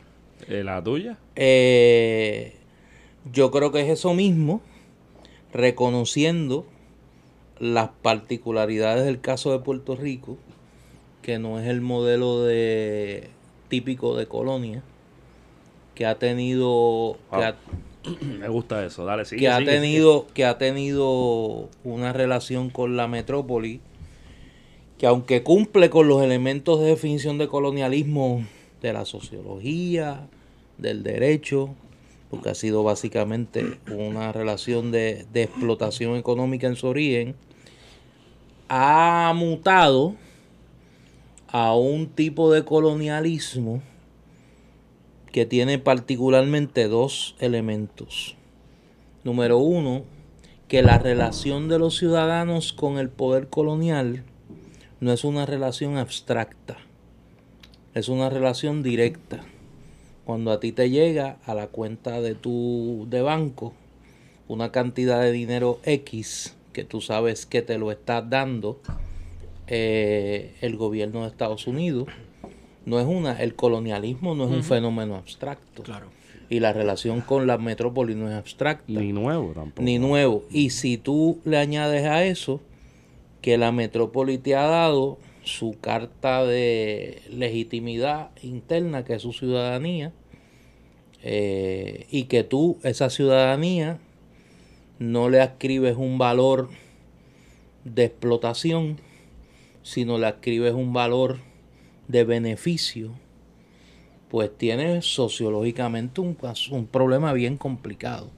Lo que en mi caso particular me lleva a pensar que mientras Puerto Rico transita desde el colonialismo a la total independencia, va a tener que transitar por una etapa más o menos eh, definida. ¿Cuántos años? Pues yo sería un irresponsable de decir cuántos son. Donde Puerto Rico va a tener que mantener una relación estrecha con los Estados Unidos mientras va transitando desde una condición colonial donde la estancia de la Junta de Control Fiscal nos lleva a un retroceso partimos de vamos a ser más colonia de lo que éramos cuando cuando nos toque no Eh, en esa evolución a llegar hasta la independencia yo en eso no tengo ningún problema en decirlo. Soberanía para ti entonces es un medio para llegar al fin que es la independencia. yo creo que es un medio para que Puerto Rico vaya definiendo su, su camino hacia esa independencia que jamás será la independencia clásica por la naturaleza de la relación con Estados Unidos. O sea, que tú me estás queriendo decir, y perdona que diga tú, pero estamos Sí, en no, pero confianza, estamos en confianza. que en, en esa línea de independencia que no va a ser clásica, existe una posibilidad de encontrarse con aquellos escritos de Rubén Berrío, donde es una independencia con ciudadanía estadounidense dado a la relación que Con tenemos doble ciudadanía, Unidos. sí. con doble con doble ciudadanía. ciudadanía. Y con una relación económica bastante estrecha. Y que es entendible porque, es- exacto, esa generación Es de que más está de 100 cabrón años. con alguien Por que tú eso, tienes es más que- de tu gente allá. que pero acá. eso- Exacto, tienes más de 3 millones Pero de personas eso, allá. digo, yo no, no, no quiero caer en lo... Yo, yo creo que hay que huirle a las, a, a, a la gimnasia retórica. Y por eso yo lo digo claro, porque Mm. hay, un, ha- hay un trauma colectivo con la gimnasia retórica.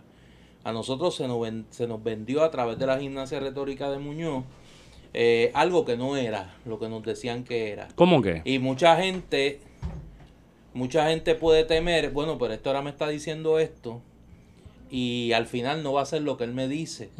Y no, yo creo que, mire, va a haber, va a haber que diseñar un modelo eh, adaptado a Puerto Rico, donde pues tú vas a tener un, un- una soberanía de verdad, o sea, poder político de verdad sobre una serie de asuntos que hoy no lo tiene, manteniendo una relación de ciudadanía con los Estados Unidos, de doble ciudadanía, donde vas a tener que tener una relación comercial con Estados Unidos más estrecha de lo que tendría un país independiente clásico y donde vas a tener que tener unos arreglos sobre el tema migratorio, sobre el tema del control de la frontera, sobre una serie de asuntos de, de seguridad para Estados Unidos y para Puerto Rico que pueden ser por un tiempo más o menos corto o largo mutuamente conveniente. Pero Y si eso yo te digo que es la independencia, pues no lo es.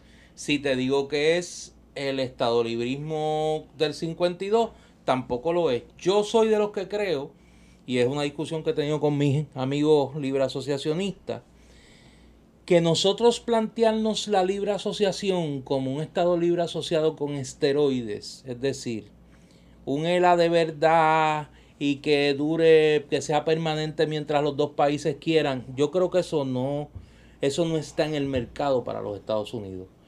Yo creo que lo que lo- donde se encuentran los dos intereses es que Estados Unidos te diga, bueno, por un número X de tiempo, 10, 7, 15 años, tú y yo vamos a llegar a este acuerdo de libre asociación, pero es hasta aquí. O sea, no es que cuando se acerquen los dos años vamos a renegociar, no, no, es hasta aquí. Y de aquí para adelante, tú sigues por tu cuenta. Y llegamos a unos arreglos sobre los temas que nos falten. Obviamente el tema de la deuda va a estar presente desde el día uno y yo creo que esa es la razón por la que ellos van a estar interesados en mantener una relación con Puerto Rico hasta que cobren su deuda. Y en ese sentido, hay que aprovechar esa necesidad para nosotros, obteniendo poderes políticos, decirle, bueno, mientras yo no pueda generar ingresos, no te puedo pagar. Y para yo generar ingresos, yo necesito poder sea que estás político. Bajo la colonia, yo no, no puedo generar más. Hay, más hay varias para- tendencias dentro de este asunto de la deuda. Entiendo que estás, por lo menos lo que, lo que mi apreciación es que estás partiendo de la premisa de que hay que pagar parte de esa deuda, De que algo hay que pagar. de que algo hay que pagar. Sí. Pero hay otras tendencias que dicen lo contrario, dicen, no, pues mira, para el carajo la deuda, no la pagamos. No, yo soy de los que creo que hay que sentarse y decir, bueno, esta es la deuda. De la deuda, esta parte yo no la reconozco, no la voy a pagar. Eso fue un negocio espurio. Eh, esta otra parte de la deuda, que yo sí reconozco, yo no te la puedo pagar bajo las presentes condiciones. Tenemos que hacer Plan de pago. un plan de pago. Para yo poderte pagar, yo no te voy a pagar jamás bajo las presentes condiciones económicas, porque jamás voy a poder tener el crecimiento económico que me permita mantener el gobierno operando y sacar un dinero para pagarte, pues tú me tienes que dar herramientas para yo poder generar ingresos. Yo no puedo generar ingresos si uno, no puedo darle incentivo a la creación de capital nativo y segundo, no puedo atraer capital extranjero, que no son los vividores que han venido a Puerto Rico bajo la ley 2022. que se fueron después Es de María no capital extranjero de verdad. Y para yo poder hacer eso necesito poderes políticos. La caja de herramientas que La será la caja de soberanía. herramientas, Exactamente. Como un Ah, proceso transitorio. ese, ese proceso, mi diferencia, mi diferencia con algunos compañeros dentro del espectro del libre asociacionismo, es que yo creo que eso lo podemos conseguir como un arreglo a término fijo, A la independencia. que finalmente, pues claro, luego de que Puerto Rico adquiera poder, es que yo, es, es- Ahí te quería llevar No, yo. no, no, ese es el eh. tratado de Néstor Duprey. claro, esa es, esa es mi posición. Eh, Pero ese es el tratado de Néstor Duprey. Sí. Dame 20 años de, de libre asociación y el ve- en el 20 tienes que tenerme Como decía. Lloren, si en mis manos estuviera, esa es la propuesta que yo le haría a los Estados Unidos. Ríos y en Panamá. Por eso, Algo así. dame 10, 15 años que yo pueda tener poderes políticos para traer capital extranjero aquí o para generar un capital nativo que produzca empleo, que a su vez le produzca ingresos al Estado para yo poderte pagar. Pero Néstor, tú, Y entonces luego, pues tú sigues tu camino y yo sigo el mío. en, en gran medida, que bueno que hiciste esa aclaración porque eh, en un momento me quedé como que flotando hasta que diste términos de tiempo. Pensé que era como un poco la, clásica neocolonia nueva de que pues soy independiente, pero en algunos sentidos no estoy tan independiente que digamos. ¿Verdad? Pero llegamos ahí, so, esto es parte de la discusión. Pero tú no piensas que esa, esa necesidad de desarrollo económico, de la creación de capital nativo y toda la cuestión, también recae en la responsabilidad de ese Estado metropolitano Claro. colonialista que nos cogió y Claro. nos abusó de nosotros por Pero últimos- irónicamente, pero irónicamente, por ejemplo, yo admito una debilidad. Yo soy un gran fanático de Rexford Guy Towell. Coño, Sí. Oye, mira, ¿es verdad que Refuerzo Cuál era comunista? Bueno, eso le decían. Eso le decían, Eso por le eso lo decían. Nosotros le tuvimos un gobernador socialista. Eso dicen por ahí en, la, No. en el vocero. Sí, no, tuvimos un gobernador socialista. Eso dice John Mott. Pero sin embargo, Togwell. Ya lo con nombre y todo. No, no, pero sin embargo, Togwell, saludos a John. Que yo me imagino que los escucha también. Sí, yo sé que sí. Aunque reniegue de ellos, los escucha.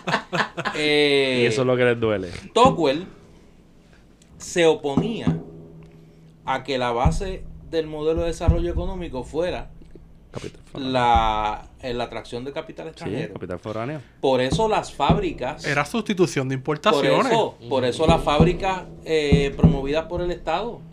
La, hermanos y, a las por, obras. y por eso la ley de incentivos industriales se firma una vez sale. Él sale de la gobernación, sí. Y la firma Piñero. Pues yo creo que en ese. eh, ahí te digo que no es la responsabilidad. Si, si, si vemos a Tocqueville como representante del poder metropolitano en Puerto Rico, esas no las tienes que apuntar Pero a yo, nosotros. yo- Quienes insistimos en que el modelo fuera de atracción de capital extranjero y no promover, de hecho, voy a hacer un anuncio sin que el autor me haya autorizado. Eh, nosotros eh, tuvimos un estudiante allá en, en el recinto metropolitano de la Inter, en el departamento de historia, que hizo su tesis sobre don Ramón Colón Torres, que fue secretario de Agricultura bajo Muñoz Marín y fue un promotor del cooperativismo en Puerto Rico. Y un poco hizo el doctor José Colón, que es el autor, hizo lo que yo previamente había hecho con Hegel Polanco y el doctor Francisco Susoni, un poco mostrar a través de una figura cómo fue el debate ideológico en el tema del estatus, me tocó a mí, y un poco esto lo hace en el tema económico. Y vamos a ver que había un modelo alternativo que se rechazó. Se tomó una decisión ideológica en aquel momento. Pues yo creo que ahora, con los instrumentos que podría obtener el país, hay que hacer dos cosas al mismo tiempo, no cometer el error del 47. Hay que desarrollar capital nativo y hay que atraer capital extranjero. Pero sin los dos no es posible sacar los pies del plato. Y hace falta una junta de planificación que planifique, que se sea vista como un cuarto poder como la veía Tocqueville. Yo que creo que, sea hace, central en la economía. yo creo que hace falta un modelo de desarrollo concertado, que no dependa del vaivén político, que hayan unas líneas estratégicas concertadas y que ese plan se le dé un término fijo. Seis años, por ejemplo. seis años, diez años. Por favor, que no sean cinco porque nos acusan de comunistas. Con el plan quinquenal. Eh, que sea más de cinco y menos de diez. Eh, pero yo creo que tiene que ser un plan, un plan que saque al país del, del, del hoyo, económicamente hablando. Pero, pero, pero, ¿crees que se puede con de 6 a 10 años se puede lograr Yo dicha creo- hazaña? Yo creo que se pueden sentar las bases Ajá. y que el carro arranque. Ok. Yo creo que el carro puede arrancar. Pero ahora mismo el carro está muerto, la batería está muerta. Ok. hay que jompearla. O sea, para que la gente entienda, claro, este es un carro que la batería la tiene muerta, hay que jompearla. Y luego hay que ponerle una batería nueva. Pero no puedes vivir con la, o sea, con la carga que vayas a coger, no puedes correr por ahí el resto de tu vida. Tienes que ponerle una batería nueva. Esa batería nueva es capital nativo y capital extranjero. Esta discusión de Reform Tower bien importante porque se ha olvidado en la historia de Puerto Sí. Rico, más allá de, la publicación más reciente de, de Catalá, de Promesa Rota, es una figura histórica que ha pasado marginada por la, por la historiografía Y muy tergiversada. y muy tergiversada, sí. Sí. Los eh, progresistas del patio lo resienten porque era un gobernador colonial, era el representante de los poderes metropolitanos, pero entonces los reaccionarios lo atacan porque era comunista. Entonces se ha quedado sin defensores. Yo soy, lo admito, yo creo que Towell sentó las bases de Creo que Catalá, que, que, del- que del- una figura como economista Claro, como plane- que rompe No, con no, esa ortodoxia, claro. lo reivindica. No, no, no, yo en eso estoy totalmente de acuerdo con Paco y su libro. La institucionalidad un poco que se crea en el país, la crea Towell y previó muchos de los problemas. Quizá el único de las pocas cosas que uno puede decir que Towell se equivocó fue que como típico liberal norteamericano, creía que la solución al problema político de Puerto Rico era la estadidad. Era la estadía. sí. Una especie de compasión, Que lo ¿no? menciona en su, isla, en su libro La Tierra Azotada. Sí, sí, sí. Este, Pero salvo eso, yo creo que vio con claridad lo que iba a pasar. Y la pegó. Como buen planificador. Claro, claro. Son los 40. Los 40. Pues yo creo que ese es el plan. Yo creo que eso sería el único proyecto que podría lograr que los intereses de Estados Unidos y de Puerto Rico por un tiempo coincidan. Yo creo que ahora mismo no coinciden. Estados Unidos quiere pagar su deuda, quiere cobrar su deuda, perdón.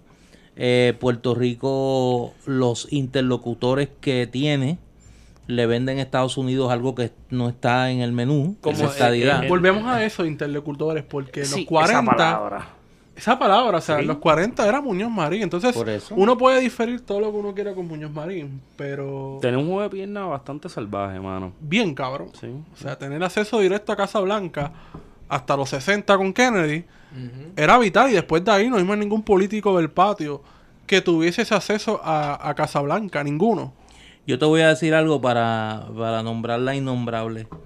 Yo creo que parte del resentimiento que genera la figura de Carmen Yulín en unos sectores del país es que Esa dejan de, bail- dejan de bailar solos en la pista norteamericana. Yo creo que aquí el PNP y los voceros del estadoísmo bailaron solos en la pista norteamericana por mucho tiempo y ahora le salió alguien que baila y que baila mejor que ellos.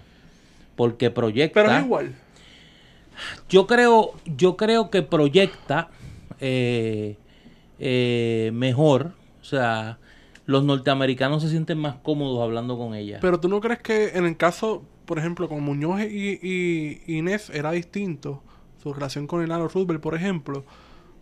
Pero con Yulín, ¿tú no crees que hay una estrategia demócrata para atacar a Trump? Como yo creo que en un momento dado hubo una estrategia con Muñoz. De proyectarlo como el- la alternativa a los nacionalismos emergentes en, en- en Asia y, y eh, frente a Nehru, frente a Na- Nkrumah. O sea, pues Muñoz era un modelo. Yo creo que hay algo de eso, ¿no? El, el- claro, con las distancias. Pues Sí, son sí. dos modelos de liderato muy, muy Dos diferentes. contextos distintos. Y dos contextos distintos y dos modelos de liderato muy distintos también. Y una relación con los distintos Estados Unidos diferentes. O sea, la, la, yo creo que una de las grandes, de las grandes virtudes de Muñoz, y en eso sé que voy a ser herético, eh, de las grandes virtudes de Muñoz es que podía hablarle a muchos Estados Unidos. O sea, yo no sé si Carmen Yulín ha llegado a ese nivel. No creo. No, Por no, eso no, sé, llegado, no sé. Pero, pero Muñoz su gran virtud era que le hablaba a los disti- a distintos niveles de los Estados Unidos. Sí, no, es, es- es cierto. Es una buena es una buena reflexión que se puede hacer. El hecho de que Carmen Yulín y Rosselló también está intentando jugar con esto de los midterms que han estado eh, haciendo la agenda puertorriqueña con la llamada diáspora, no tanto solamente de Nueva York y, y Chicago, sino también de Florida, que ha sido el nuevo espectro eh, político eh, que están intentando sacarle millaje, ¿no? Hacer un cálculo, a ver qué, creo qué se le puede sí. sacar. Es, es verdad. Yo creo que Ricardo está jugando más con Florida y Yulín está Con jugando Nueva más York, con la Nueva vieja guardia de- de- Exacto. Yo esa creo que hay algo de eso. Yo creo que hay algo de eso. Y habrá que ver con la, el resultado electoral y ahora con ver cuán activos van a estar ambos en esa, en esa parte final de la campaña. ¿Cuál es más importante para ese proyecto de los demócratas? Sí. Que a mí honestamente me preocupa. Yo les soy muy honesto. Yo creo que uno de los grandes retos que tiene, que tenemos los, los que creemos en las distintas vertientes de la soberanía, es el diálogo con los demócratas. Porque yo creo que una de las consecuencias de los últimos años ha sido que los demócratas son prácticamente por unanimidad estadistas. O sea, Ese los fue- de- el liderato demócrata, el liderato demócrata percibe que lo justo con Puerto Rico es darle la estadidad. Sí, eso fue Como el típico PASME. liberal Claro, sí, porque es una cuestión de derechos. No, y porque hay un retroceso. Y yo, esto es otra cosa que, que digo y a veces la gente me mira así como, como atravesado. Yo creo que ha habido un retroceso en el consenso que había en Puerto Rico que se logró extrapolar a los Estados Unidos en cuanto a la existencia de la nación puertorriqueña. Yo creo que aquello que se decía en los 90 de que la nacionalidad puertorriqueña es un hecho in- incuestionable, yo creo que eh, yo creo que hay unos sectores en Estados Unidos que primero tienen un desconocimiento mayor sobre Puerto Rico, no son aquella memoria institucional, por ejemplo, los Daniel Patrick Moynihan eh, y demás, que tenían un conocimiento de Puerto Rico muchísimo mayor. Y ese desconocimiento produce que la única narrativa que conocen es la narrativa de los derechos civiles de los estadistas. O sea, la narrativa de la nacionalidad puertorriqueña estaba ausente de los centros de poder en los Estados Unidos. Y yo creo que ese, ese primer paso hay que darlo claro. No puede ser la narrativa de la nacionalidad y decir para preservar la nacionalidad, déjanos como estamos. Para que es la nacionalidad cultural, el por eso, nacionalismo para, cultural. para la estadidad y vamos a quedarnos como estamos. No. Tiene que ser la afirmación nacional nuevamente y segundo, un proyecto político que atienda a las dos. Claro, porque tú no puedes afirmar la nación si no tienes un proyecto político Pero que tiene que haber, pero tiene que haber un reconocimiento, y esa es mi preocupación, que yo no lo veo. Un reconocimiento que sobre ese elemento que se planteaba que ya era un elemento incuestionable, hay cuestionamiento. O, sea, o por lo menos hay ausencia de certeza en unos sectores en los Estados Unidos. Ok. Y eso yo creo que es preocupante. Y yo no veo a nadie atendiéndolo. Sí, que hay una O sea, y fragilidad. eso no ahí. se resuelve con un millón de banderas puertorriqueñas una vez al año en Nueva York. Eso tiene que ser un mensaje constante y convincente de que Puerto Rico es una nación. Y que por lo tanto la opción de la estadidad es incompatible con eso. ¿Por qué? Porque eso es llevar a Cataluña al corazón de los Estados Unidos. Y ellos sí saben lo que es Cataluña. Y ellos entienden el problema catalán. Y ellos entienden las consecuencias que tendría eh, una catalanización de la política norteamericana como se ha catalanizado la política española en este momento. Sí, sí, ellos no Pero eso nadie lo está diciendo. Un buen, un buen para- eh, paralelo, el- el Puerto Rico y, y Cataluña, Cataluña, sí. para entender. Por eso. Sí, sí. Pero ahora mismo la narrativa sobre Puerto Rico es la narrativa de la estadidad. Estos son unos ciudadanos norteamericanos. Rita Moreno la semana pasada. Mira cómo fueron con la Asociación de- del Alexandro progreso, Ocasio, eso, que la Asociación para el. Progreso de los Negros. Por eso, eso no es poca cosa. Eso no es poca cosa y yo creo que aquí el resolver el asunto diciendo que es que los estadistas han comprado el respaldo no atiende, no atiende el problema. Que es que ha habido un retroceso en los Estados Unidos sobre la convicción de que Puerto Rico es una nación, Que es diferente. que es muy, que es muy diferente y que es un asunto grave para las posibilidades de un proyecto que no sea la estadidad en, en- en los Estados Unidos. Y dentro de esas posibilidades y, y de esa visibilización que ha tenido Carmen Yulín, ¿qué, qué, qué le ves a ella futuro como política más allá de la alcaldía de San Juan? ¿Qué oportunidades? Sin ser tu pana. Porque yo veo a Wario pasando los exámenes de grado sobresalientes. Los dos, tú sabes. Yo no sé, ella tiene que tomar una decisión ¿De qué? sobre qué va a hacer, sobre En- qué en va a hacer, 2020, ¿qué va a hacer en qué va a hacer en el 2020. O sea, ella tiene un capital político sin duda. Y un capital económico desde Y, Venezuela. y- y yo creo que tiene un capital político y un capital económico porque hay sectores en los. Estados Sí, Unidos del. Partido Demócrata que la ven como una figura eh, atractiva, Progresista, entre progresista comillas. entre comillas, y que llega a unos sectores Liberal que li- liberales que no que no llegan muchos por no decir otros líderes políticos puertorriqueños. Y en ese sentido qué ella hace con eso la gran ironía es que ese capital político que tiene está devaluado en términos de el Partido Popular. Ya hemos visto lo que, lo que ha ocurrido y tiene que tomar la gran decisión de, de, de dónde ella canaliza ese capital político. Y yo creo que, que, pues obviamente yo sería un atrevido si dijera aquí lo que creo que debe hacer. Yo te lo puedo decir por ti.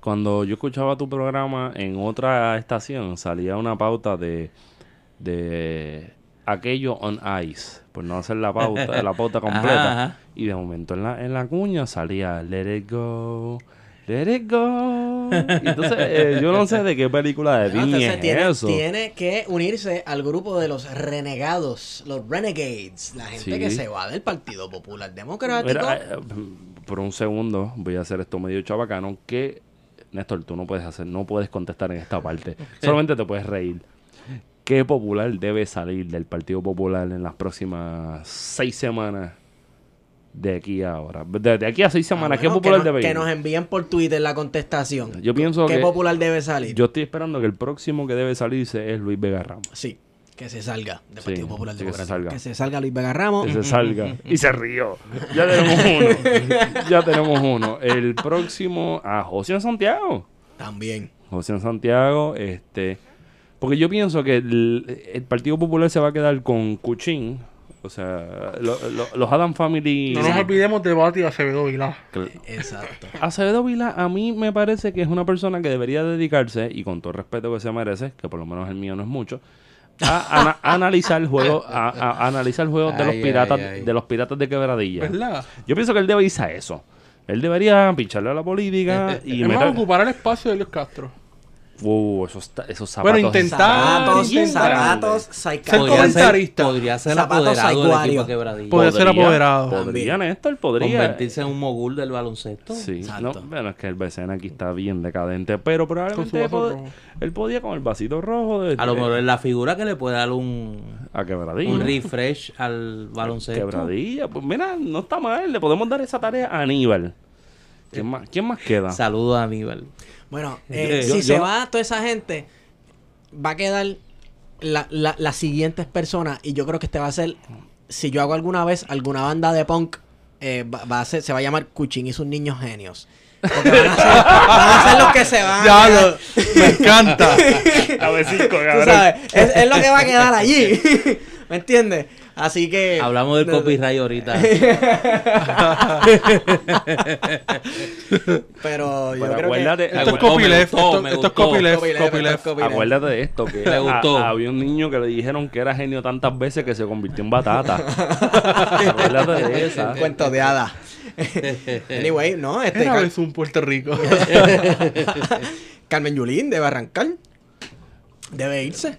Carmen Yulín. No, mira, a mí me gusta Vega Ramos porque Vega Ramos me dijeron que colecciona cómics. Ah, sí.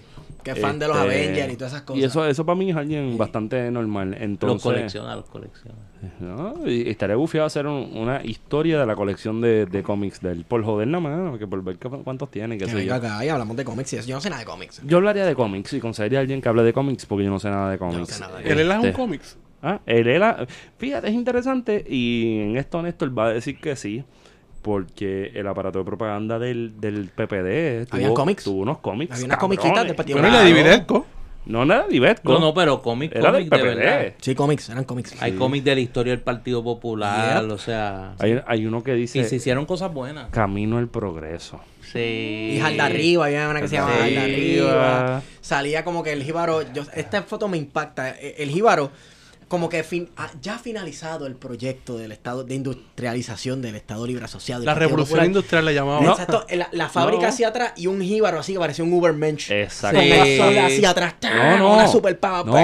Era, era el Ubermensch, pero con una pava. Exacto. Esa era Con toda la una pava. edición. Era, era- Chulísimo. Esa tesis hace falta. esa tesis De de, esos mecanismos, de los mecanismos de propaganda, pues se ha hecho sobre el gobierno de Puerto Rico, sobre la, ca- pero sobre el Partido Popular. Bueno, la, hace falta. la Divesco tiene algo por ahí medio, medio interesante. No, Divesco, de Divesco se ha escrito. Pero- Pero, del Partido Popular, en términos de propaganda política, hace falta. Néstor, pero tú puedes diferenciar realmente la propaganda de la Divesco con la propaganda del PPD. Yo creo que yo creo que sí, en tanto y en cuanto Divesco trató de ser Donde callaban a los independentistas. Exacto. Está bien, está bien, la dejamos ahí. ¿no? Nacionalismo cultural. Sí, sí, sí, está bien. creó un espacio distinto. Sí, sí. ¿Sabes qué? Este. Oye, Néstor, Néstor, tú, hay un lo, paralelo. tú lo ves así tú, y tú dices, ah, es Néstor, pero Néstor está rápido de pierna, ¿viste? Existe, existe un paralelo, existe un paralelo en eso con República Dominicana. Una vez Balaguer Estados, vamos, Estados Unidos y la CIA lo instala como presidente de la República Dominicana, Ujú. Él abre ciertos espacios culturales en el gobierno donde coge a todos estos constitucionalistas y gente hardline de la izquierda y los mete todos a, a ser profesores en las universidades y abre unos espacios increíbles, culturales. Ricardo Alegría no era popular. Eh, bueno, René Marqués. Bueno, que Por eso, eh, no, no, no, Muñoz. bueno, bueno, depende a quién le pregunte, claro está. Sí, sí, por Pero es el símbolo de ese, de, de ese, de la intención. Sí. Eh, yo creo un espacio donde la gente no tenga que ser popular. Bueno, es el debate postmoderno de Carlos Pavón, o sea Claro. que la existencia de una, de una nación sin estado político. Sin estado político. Nacionalismo cultural. Exacto. Ay, coño, Wario, no, no, no digas eso. No le gustan los posmos. No, bueno, no, pero pues hay que vivir con todo. Pero ahí, ahí- la isla es pequeña. Esa La isla es pequeña. eso a mí me pone a pensar en aquella, yo no sé, creo que es una obra de René Marqués que salió para allá para los 50, pero que Muñoz se la censuró.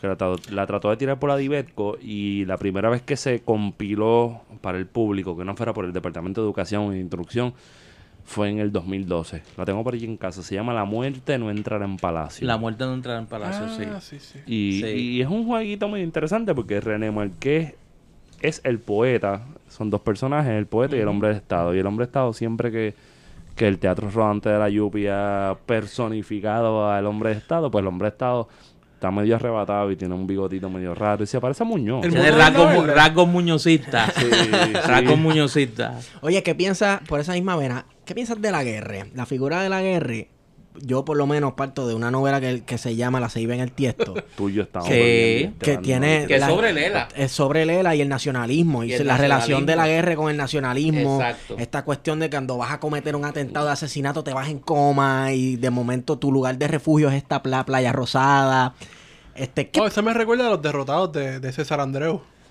ese no lo he leído ese no lo he leído Bueno, Bueno, hay que leerlo y la víspera del hombre la leíste. exacto sí eh, pero eh, esa línea. para hacer un, un buen análisis del pensamiento y la relación de estas personas que de la época de Muñoz con el nacionalismo político y nacionalismo cultural, es bueno hacer un buen análisis de esos libros, este, a ver qué ellos pensaban. Y uno se lleva unas sorpresitas y, y también decepciones por ciertos lados, ¿verdad? Depende de donde tú estés parado en el Porque espectro fíjate que ese aquí. proyecto, ese proyecto de nacionalismo cultural, de una especie de, de, de izquierda, de izquierda dentro del Partido Popular, entre dentro y entre fuera, ¿no? A mí se me parece mucho más al fenómeno de México y el PRI.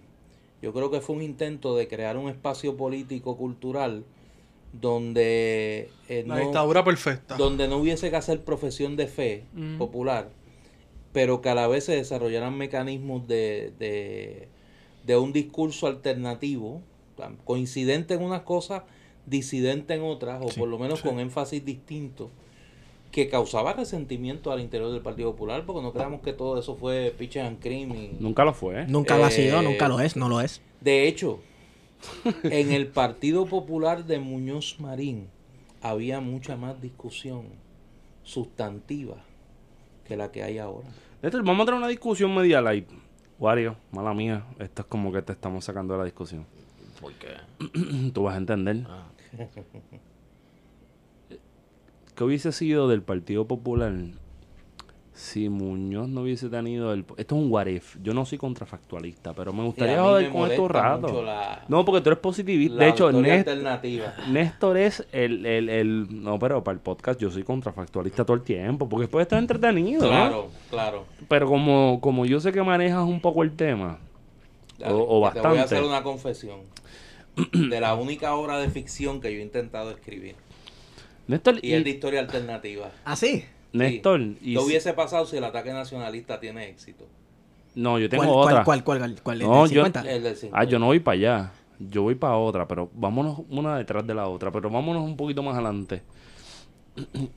y si Ramos Antonini se hubiese puesto en el camino de Muñoz. Realmente. Porque Ramos era una piedra en el camino de Muñoz en algún O al momento. menos así quería dejarlo, ¿verdad? Saber muchas personas. Yo creo que esperando el momento perfecto se murió. Sí. Él le encantaba el whisky, ¿verdad? Sí, bueno, pues, vivió bien. Pero yo creo que esperando el momento perfecto para... Él, él fue construyendo un discurso alternativo. Y cuando llegaba, llegó el momento de la confrontación, se murió. En el 63 yo, yo no tengo duda que, que Muñoz atrasó lo más posible su retiro por la posibilidad de, De un Ramos Antonini de, una, gobernador. de una, pos- una posibilidad de Ramos gobernador. Yo sigo pensando que Ramos Antonini es el primer soberanista. De eso yo lo escribí. En el libro sobre Ramos Antonini, ese es mi tema. Pero Eh, se- el ensayo se llama Ernesto Ramos Antonini, La Libertad de Puerto Rico. Yo no sé cómo a mí no me lo han hecho. Yo no lo tengo. Yo como yo no lo tengo. Bueno, yo sé, yo sé. yo trabajé en eso y voy, no a voy, a, voy a hacer la gestión mañana mismo. cuando vuelva a, cuando vuelva a mi monasterio. Eh, Hace falta un ramo dentro de los populares. Bueno, Lo- hubo lo intentos, ha, sí, ha habido intentos de ramos, de distintos ramos Antonini dentro del Partido Popular Democrático y de igual manera mucha gente les ha dado un poquito de codo, vamos. Bueno, Estoy pensando en una persona específica, eh, yo pienso en Coxalomar. Porque es negro. No es porque es negro. Porque es negro. No es porque es Es negro, porque pero es, es una negro. figura que en distintas ocasiones se ha presentado como alternativa, tiene sus proyectos. Es mejor que se quede en la academia. Sí, yo pienso que es un tipo que aporta mucho con Yo lo creo que sí, yo creo que sí, que para salvaguardar su dignidad que se puede quedar en la academia cada y, vez- y no, y aporta. Excelente. Y cada vez que llega a la radio y lo entrevistan, lo tratan de llevar a ese rincón de los chavacanos y los pendejos. Y el tipo contesta con una elegancia que yo creo que, que demuestra que nadie votó por él porque precisamente era todo lo que no esperaban. O sea, un tipo... rompía el patrón. Sí, sí. un intelectual de primera. Rompía el él- patrón. él- yo, yo leí algo que él publicó en Inglaterra hace años por de, sobre Alviso. Y dije, pues mira, este tipo... Y sí, lo- la historia colonial del, del Caribe inglés, o sea... Ah, un libro escrito- extraordinario.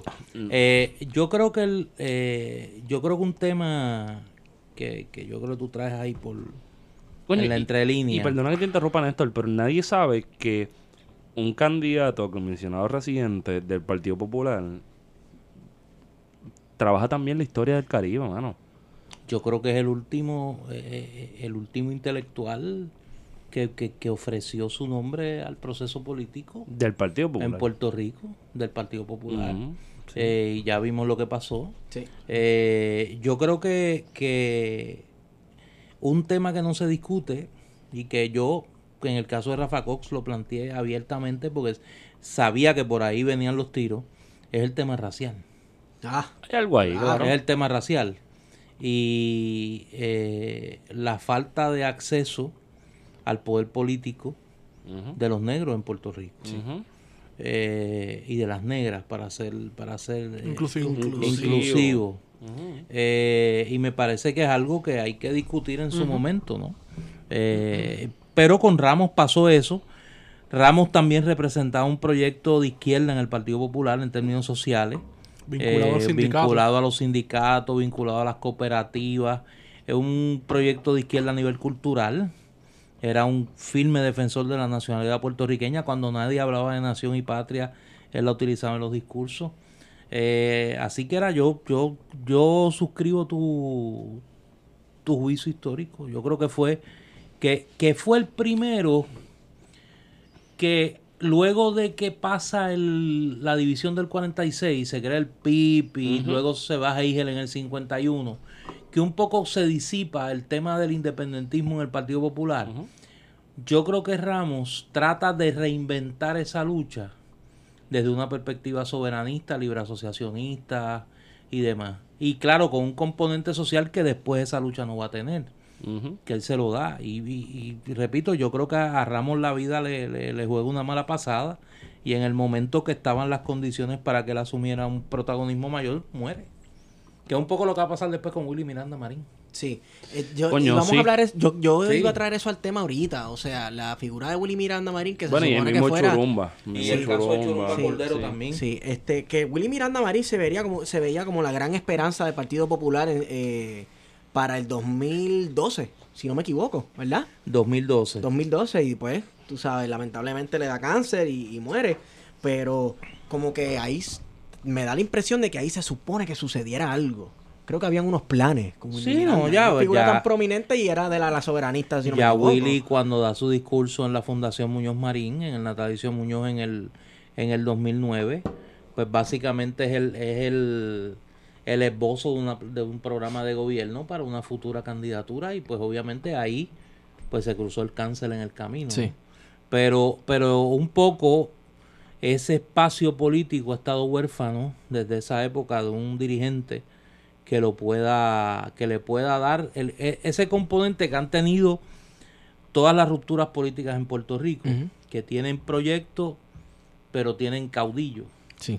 Y un poco ese, es, e- eso ha faltado en esa, en el proceso al interior del Partido Popular. Bueno, pero entonces existen dos posibilidades. Existe lo que hizo el PNP en respuesta al caudillismo de García Méndez, ¿no? Que, ¿verdad? Se ciertas figuras se rompieron con el Partido Estadista Republicano y formaron el, el PNP.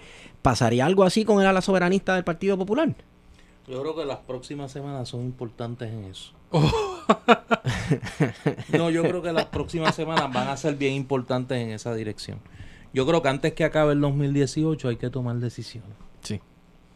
Sí, porque comenzar a actuar en el 2019 ya es muy tarde. Bueno, y que además hay unas hay unos procesos que no están en tus manos en términos del calendario y pues hay que tomar decisiones.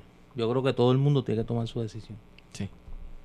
Pero yo creo que yo creo que el Partido Popular tiene tiene un problema en este momento más complejo de lo que ha querido reconocer y yo creo que esa es la principal falla. Para tú poder curar una enfermedad tienes que reconocer su gravedad. Sí. Y en el liderato del Partido Popular hay un desconocimiento total o un deseo de ignorar la realidad. Pero ¿es curable la enfermedad? ¿Se puede salvar el enfermo si no es que ya está muerto? Yo creo que las cosas que habría que hacer para salvar al enfermo, el liderato del partido no está dispuesto a hacerlas. Y pues entonces la conclusión sería que no. ¿Y ¿Cuáles son esas cuáles, cuáles son esas cosas Bueno, que lo hacer? primero que había que hacer que no se hizo era delimitar eh, el espacio de honestidad entre el Partido Popular eh, y el Partido Nuevo con la decisión sobre el tema de los cabilderos. Y la discusión que se dio en la Junta de Gobierno del Partido Popular. Lo segundo era aprovechar una circunstancia fortuita como la enfermedad de Héctor Ferrer y aprovechar una necesidad organizativa de elegir los cuadros directivos del partido para dar una señal de que tú reconoces que tienes que hacer las cosas diferentes y pues llevar esa votación al pueblo popular. Para dos cosas un objetivo loable y un objetivo políticamente motivado. El loable. Que tú le brindes al país que tú le digas al país mira yo sé cuán jodido yo estoy. Tengo que hacer las cosas diferentes si quiero seguir siendo pertinente en la sociedad puertorriqueña. Sí. Y lo segundo, un objetivo político inmediato, como dijo Victoria Muñoz en la reunión de la Junta de Gobierno del Partido Popular. Wow. A este muerto no lo revive una asamblea general, lo único que lo revive es una primaria. Pues si la, si la hija del eso- patriarca, si la hija por del eso- patriarca Y yo sigo lo dijo. pensando que no lo revivía nada de eso. Por eso, Porque nadie se da cuenta que lo que estabas diciendo ahorita, Néstor, la coyuntura política y la situación de Puerto Rico no tiene, Claro. no se está conectando con la cuestión pero tú electoral. no, pero al tú no tener un liderato que se da cuenta de la gravedad del asunto y dice, mira, eh, esto está a tal nivel que si no hacemos algo dramático para demostrar que queremos hacer las cosas diferentes, pero la solución ha sido seguir haciendo lo mismo. Es que, por ejemplo, yo me acuerdo de, de Eduardo Ferrer, el hermano de Héctor Ferrer. ¿Cuáles fueron las causas de renuncia de él? Que no ganaba suficiente dinero. Eso está cabrón, que alguien te diga eso. Que lo diga un legislador del Partido Popular. Y que se ganen, que setenta y pico mil pesos al año. Que es un partido que se funda bajo la consigna vergüenza, contra Vergüenza dinero. contra dinero. No hay dinero que compre mi conciencia. El problema, el problema es Gente, by the way, el disclaimer estamos picando. Ey. El problema es cuando tú elevas eso a una categoría de dogma político y tu práctica política va contra eso. Pues Claro. Tú pierdes tu Es que eso- identidad. Eso es lo que pasa con los dogmas, que tú lo tienes de papeleta al frente para esconder todo lo que tú haces detrás. Al final eso ocurre en las religiones, con los dogmas y en los partidos y todo. O sea, O la sea- gente acaba haciendo lo que le da la gana. O sea que cuando el PPT se tiró la campaña de que de- del dragón era las dos cabezas, algo así, pues no estaba tan lejos de la realidad entonces.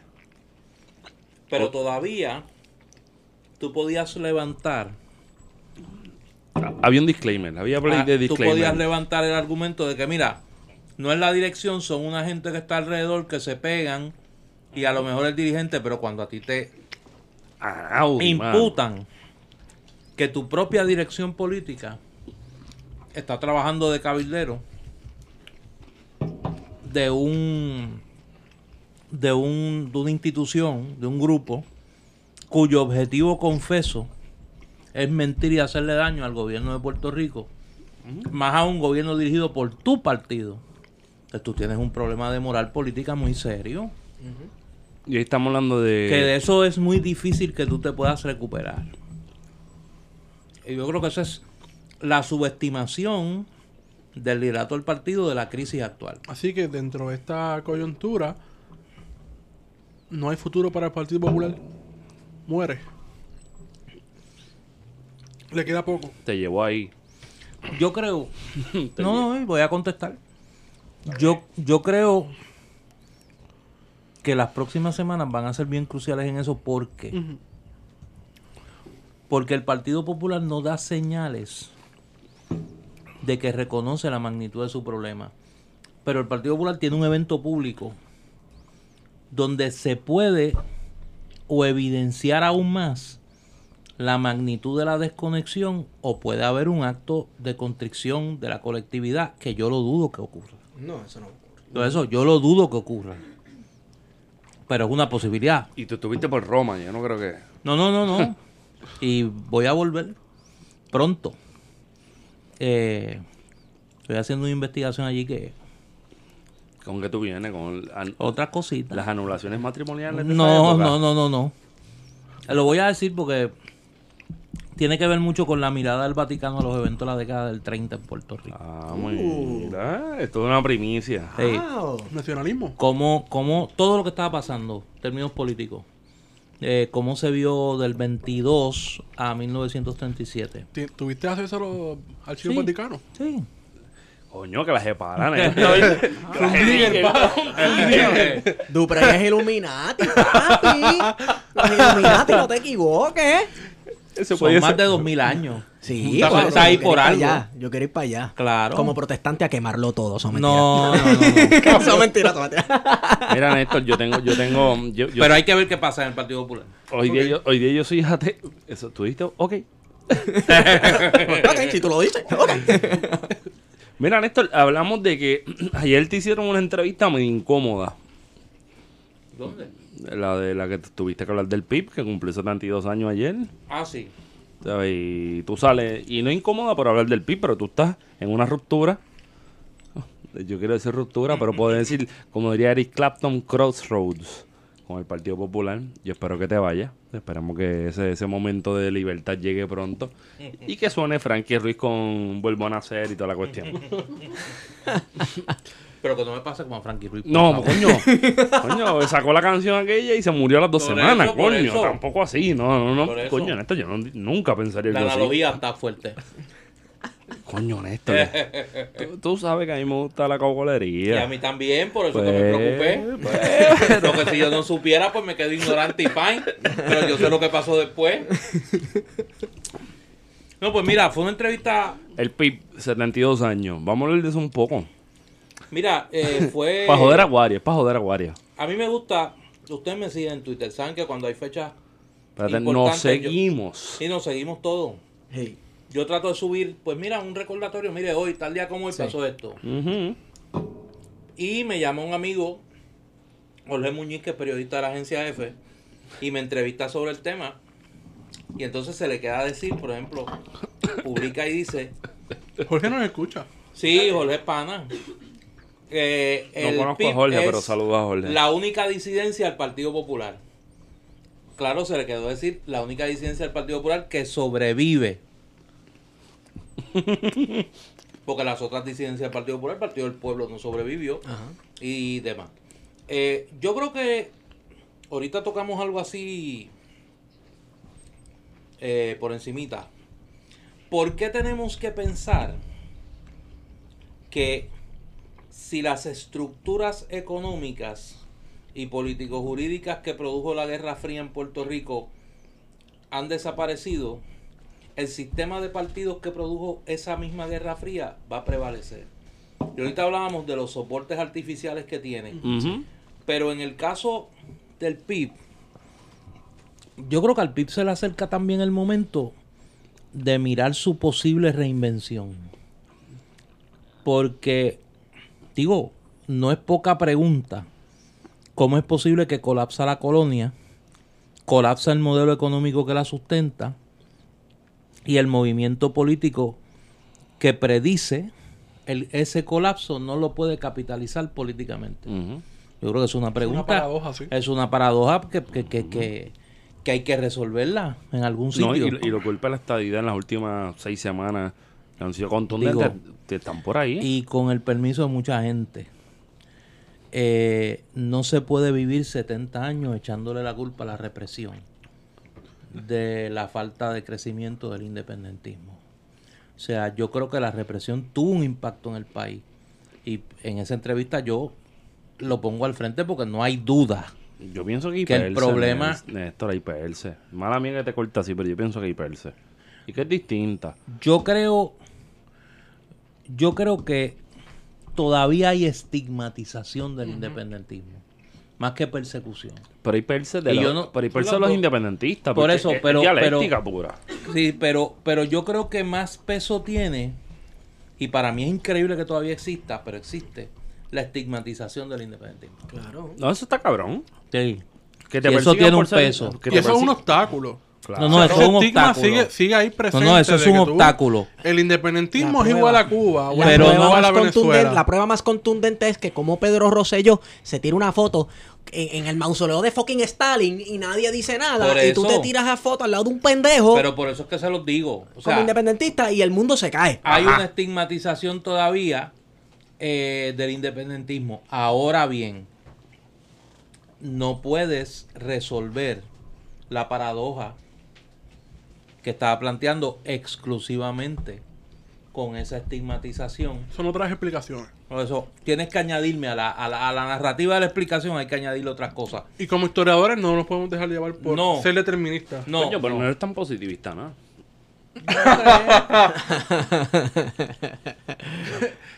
Es que el determinismo, o sea, no Claro. podemos reducirlo todo a, a la persecución. Hay ¿Cómo- factores que explican esa...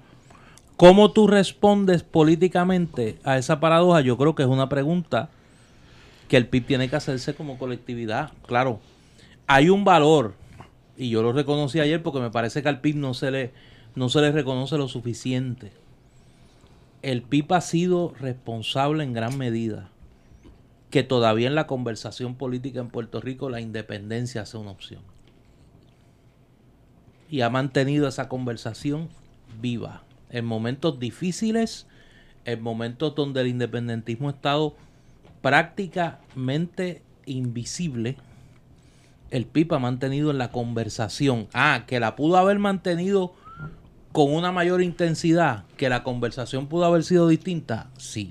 Pero en esto, esto está, está más básico. O sea, en la radio, más allá de Fuego Cruzado que tenías a Carlos y ahora tienes de vez en cuando a Fernando Martín, incluso el propio Rubén. Ya lo. ¿Qué Eh, representación independentista hay en la radio o en los medios regulares. o en los medios regulares? Así es. O Ahorita, sea, esa es la forma de invisibilizar ese discurso. ahorita. Néstor, ahorita Néstor subió una foto con nosotros y de momento sale alguien y me puso. Es un podcast de tres socialistas. Es una, ¿En mier- serio? es una mierda. Para que veas cómo son las cosas, porque Ah, no, pero no. Uno se pone, uno se pone a hacerle caso a las estupideces que la gente dice por No, y más cuando el tipo dice que, que brega con bitcoins en su... En su. ¿Pero eh, eso? los bitcoineros que, que, que creen en el abstracto. La vida de ellos se basa en el abstracto. Yo no estoy para pa, pa casquetas mentales. Y menos ahora. Qué bueno es que alguien pueda decir lo que uno piensa. Tener un interlocutor valioso. Coño, Néstor, no diga, no diga eso, coño. Es que, y y yo creo que el PIB, volviendo al PIB, que me parece que es importante, y el independentismo en general, eh, tiene que tener esa conversación también. Pero- y yo creo que de esas conversaciones, que a lo mejor no se dan en los espacios tradicionales, yo creo que va a surgir, eh, va a surgir algo, ¿Cómo que? algo. Vamos Pero para eso. Vamos para allá. No, para no, allá. no, Vamos algo, allá. algo, algo. Vamos para allá. ¿Cuál- No, no, algo. ¿Cuáles son las premisas de ese algo dentro de la lógica política de Néstor Duprey Salgado? Tiene que ser una alianza. ¿Cuáles son esos mínimos? Dame los mínimos y los Eh, máximos. de- Exacto, mínimos y máximos. Vámonos por ahí. Descolonización. Combate eh, agresivo a la corrupción. La guerra de guerrillas armadas. Devolverle, devolverle la devolver la institucionalidad, que me parece que, que- que está en su peor momento. Un mecanismo para atender el problema de la deuda. Eh, medidas a corto plazo para promover el desarrollo económico es urgente. Eh, un desarrollo sostenible, obviamente, que se dice muy fácil, pero que no es tan no es tan fácil nada. No ¿Me se puedes explicar el, el programa económico del independentismo en 140 caracteres? Yo sé que mucha gente lo pide, pero me parece que, En que 140. caracteres No, en 280 do- 280 ahora. 280. para el 280, ¿Puede? ahora el dos- 280, no, no en puedo. dos- De hecho, no se puede ni... Ni, Ni las bases, ni las bases de ese proyecto político tampoco. Tiene que tener, eh, me parece a mí, un mecanismo procesal para resolver el problema colonial, partiendo de su reconocimiento de que existe un problema colonial y que hay que resolverlo. Eh, yo creo que esos son los O mínimos. sea que los mínimos, la mayoría de esos mínimos giran en la cuestión política. y la cuestión económica. Yo creo y que la el otra país, parte, la, la cuestión yo creo que el económica país, de la deuda el, y el, el país desarrollo. quiere que le re- que el país quiere sentir que el gobierno funciona. El país siente que el gobierno no funciona. Sí, eso es así. El país siente que nadie brega con los rotos en las carreteras, nadie brega con el problema de la criminalidad, nadie brega con, el problema nada. de las escuelas. O sea, que, que esto está al garete. Y lo está. O sea, la respuesta al garete tiene que ser el mínimo común denominador de ese proyecto político. Con un ingrediente que tira, me parece a mí, la línea en términos del espacio político. El reconocimiento del problema colonial de Puerto Rico y la necesidad de un mecanismo procesal para, re- no es para atenderlo, para resolverlo. Me parece interesante porque eh, en este espacio ha estado el senador Juan Dalmau, Mi amigo, el representante Manuel Natal, mi amigo. un miembro del Partido del Pueblo Trabajador Manuel Rodríguez Banch. Mi amigo también. Es amigo de todo el mundo, No. Néstor.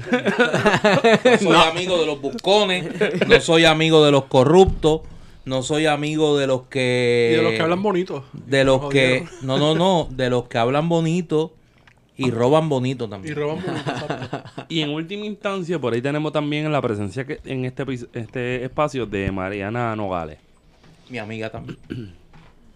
Viste que tú te rodeas de gente que vale la pena, son tus amigos. Eso significa que no, tú no te, no te rodeas de gente mierda. Amigo. Amiguito. Elías Sánchez no es amigo mío. Está bien. Y Se yo está lo bien sé. cagado. Yo sé que se apesta, muchacho. Muchacho. Todavía, yo pienso que si, si Esteban y yo, y, y Esteban Ward y yo nos sentamos a escuchar esos episodios de nuevo después de grabar este, yo creo que hay una línea, mano. Yo creo que hay algo que está pasando ahí. Sí, Sabrá eso es así. Y habrá. Puerto Rico es chiquito, la gente conversa. conspiran. Conversan. Decían en el siglo XIX que donde Oye, pero no, habían- no- no- donde- no nos quieren decir. No nos quieren decir, yo sé, y tú también, qué carajo, pero, pero, Pero no le quieren decir a la audiencia. no, porque no es el momento, el momento va a ser eventualmente, donde toque, donde toque va a ser, punto. Que el miedo tuyo y mío, Wario, es que sea un poquito, se dilate un poco más de lo que tenía que, que suceder. Pero, Yo te voy a decir algo, y esto es mi opinión. Cualquier decisión que se vaya a tomar sobre un nuevo proyecto político en Puerto Rico tiene que ser antes que acabe el año. yo pienso lo mismo. Por una cuestión estrictamente de calendario. Que no le voy a adelantar a los adversarios de esa posibilidad cuál es. Al enemigo. No, no. Él dijo los adversarios y lo que me llegó a la mente fue, no, yo me fui, estoy, coño, estoy turbado, fue enemigo, voy para allá y de momento avisa a mi contrario que aquí estoy yo. Ligado. Hay que crear un espacio, un espacio político distinto. Yo creo que ese espacio político, eh, nosotros todavía en eso somos medios modernos. Eh, creemos todavía en los actos. Creemos en la liturgia. Los. Lo que nos queda, lo que nos queda de, Lo que se ve. de- sí, queremos ese acto fundacional. Y yo creo que eso Lo podemos hacer por Twitter. yo creo que en Puerto Rico están pasando cosas. Yo creo que hay coincidencia en, las, en, en- en- en el temario, coincidencia en las soluciones. Yo creo que lo que lo que procede es darle cauce a esa, a, a esa conversación común.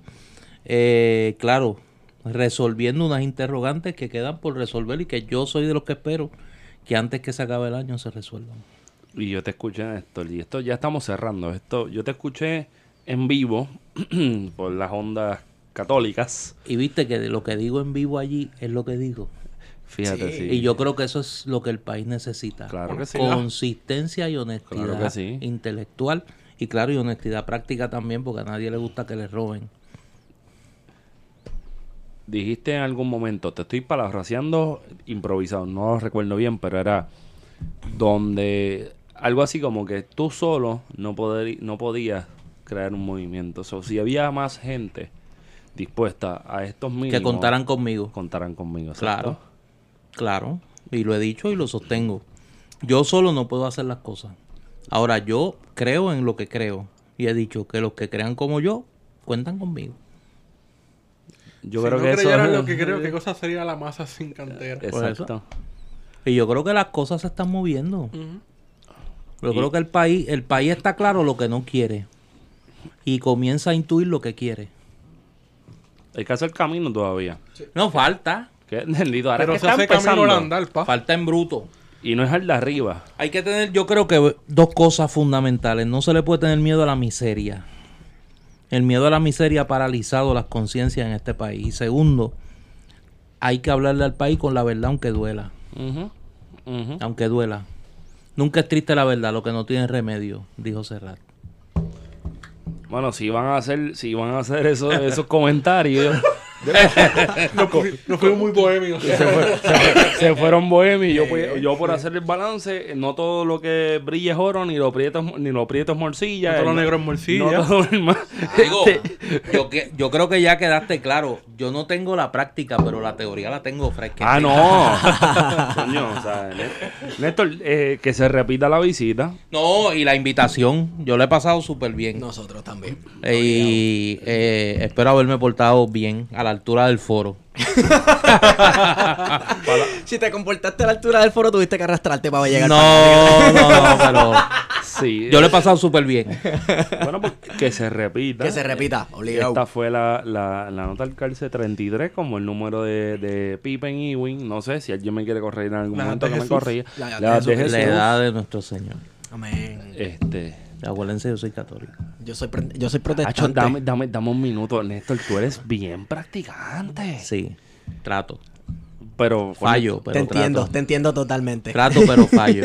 Pero fallo a veces. Néstor, Néstor Digo, no llego al nivel de Alastor. Coño, Hoy es domingo. eso. a Anastol, espe- espero Yo que- tampoco. que hoy de haya encontrado la fuerza fallo, a llegar a la misa de la Irán, parroquia local. Irán, te queremos, Irán. Es de, la- de lo poquito bonito de Ciales. Es pana, es pana de, pana Y es un corillo. genio. Sí, Bueno, sí, es una mente privilegiada. Un genio. Claro que sí. Yo cada día respeto menos gente y a él lo respeto mucho. Está rebelde. No, no, estoy consciente. Estoy consciente y yo creo que, que mucha gente en el país también. Vamos a ver Bueno, qué pasa. ¿Tuviste la, ver. ¿Tuviste la película de... Tú, tú- ¿Te gusta la lucha libre, Néstor? Sí, Roddy Piper. claro. Una película del 88. La Claro. They Live, They Live. They Sí. Live. ¿Qué tú piensas de esa película? Las gafitas. Yo, estoy- yo la vi yo la vi hace como 6 o 7 años en mi vida. De verdad. La volví a ver de nuevo. La tengo en mi computadora. Podemos negociar algo ahí. No, no, no, yo no creo en la piratería. ah, yo sí. Pero es gratis. No, no, no, no, yo no creo, yo no creo en la piratería. Yo, a mí el cine me relaja mucho. Es que a mí me gusta Yo mucho. tengo dos terapias, la, la música, que me conocen saben que me gusta mucho, y el cine. They Live. Yo pienso que, que, que estamos en ese proceso donde John Nada se encuentra con Sí. todo el desastre y aparecen las gafas. Y las gafitas, pues, cada cual las coge. Si se las pone, pues, decide cuándo ponérselas. Yo creo que la gente está en ese proceso Ponerse las gafas. Ponerse de las ponerse las gafas. así. Yo lo veo así. A lo mejor peco de optimista, pero pues trato de ser realista y por ahí creo que van, van las cosas. Y yo creo que la gente que nos escucha debería meterle a esa película. Está por ahí suelta. Néstor no cree en la piratería. Vamos a hacer el disclaimer. Él no cree en eso. Nosotros creemos en el copyleft. Yo, pero veo YouTube. Oye, Ah, veo claro. YouTube. Y quiero que sepan que la película está completa en YouTube. Entonces, entonces, te, Wario, ¿dónde te consigo? Me consigues en Guarocandanga. 51 o cincu- o- 51. ¿Vas a hacerlo con 51? Voy a hacer la cuenta. Aparte. Aparte. Sí, para que no te roben, no te roben el Wario Candanga. No. Pues sale alguien y va a decir, mira, dame 5 mil pesos por el Wario Candanga. No lo hagas. Esteban, ¿dónde te consigo? Estigón por Twitter. Y recuerden, recuerden seguirnos por Plan de Contingencia Podcast, nuestra página del podcast en Instagram. Este, ah, mira, sí. Y Pez de contingencia en P de Twitter. P de Contingencia en Twitter. Y a Néstor Duprey, usted lo puede seguir. ¿Dónde, Néstor? En Néstor Duprey. Mira qué fácil. Si ese fue mi error. Bueno, a los que nos escuchan, hemos sido con ustedes. Plan de contingencia. Sweepy. Y ahora continúa Fuego Cruzado.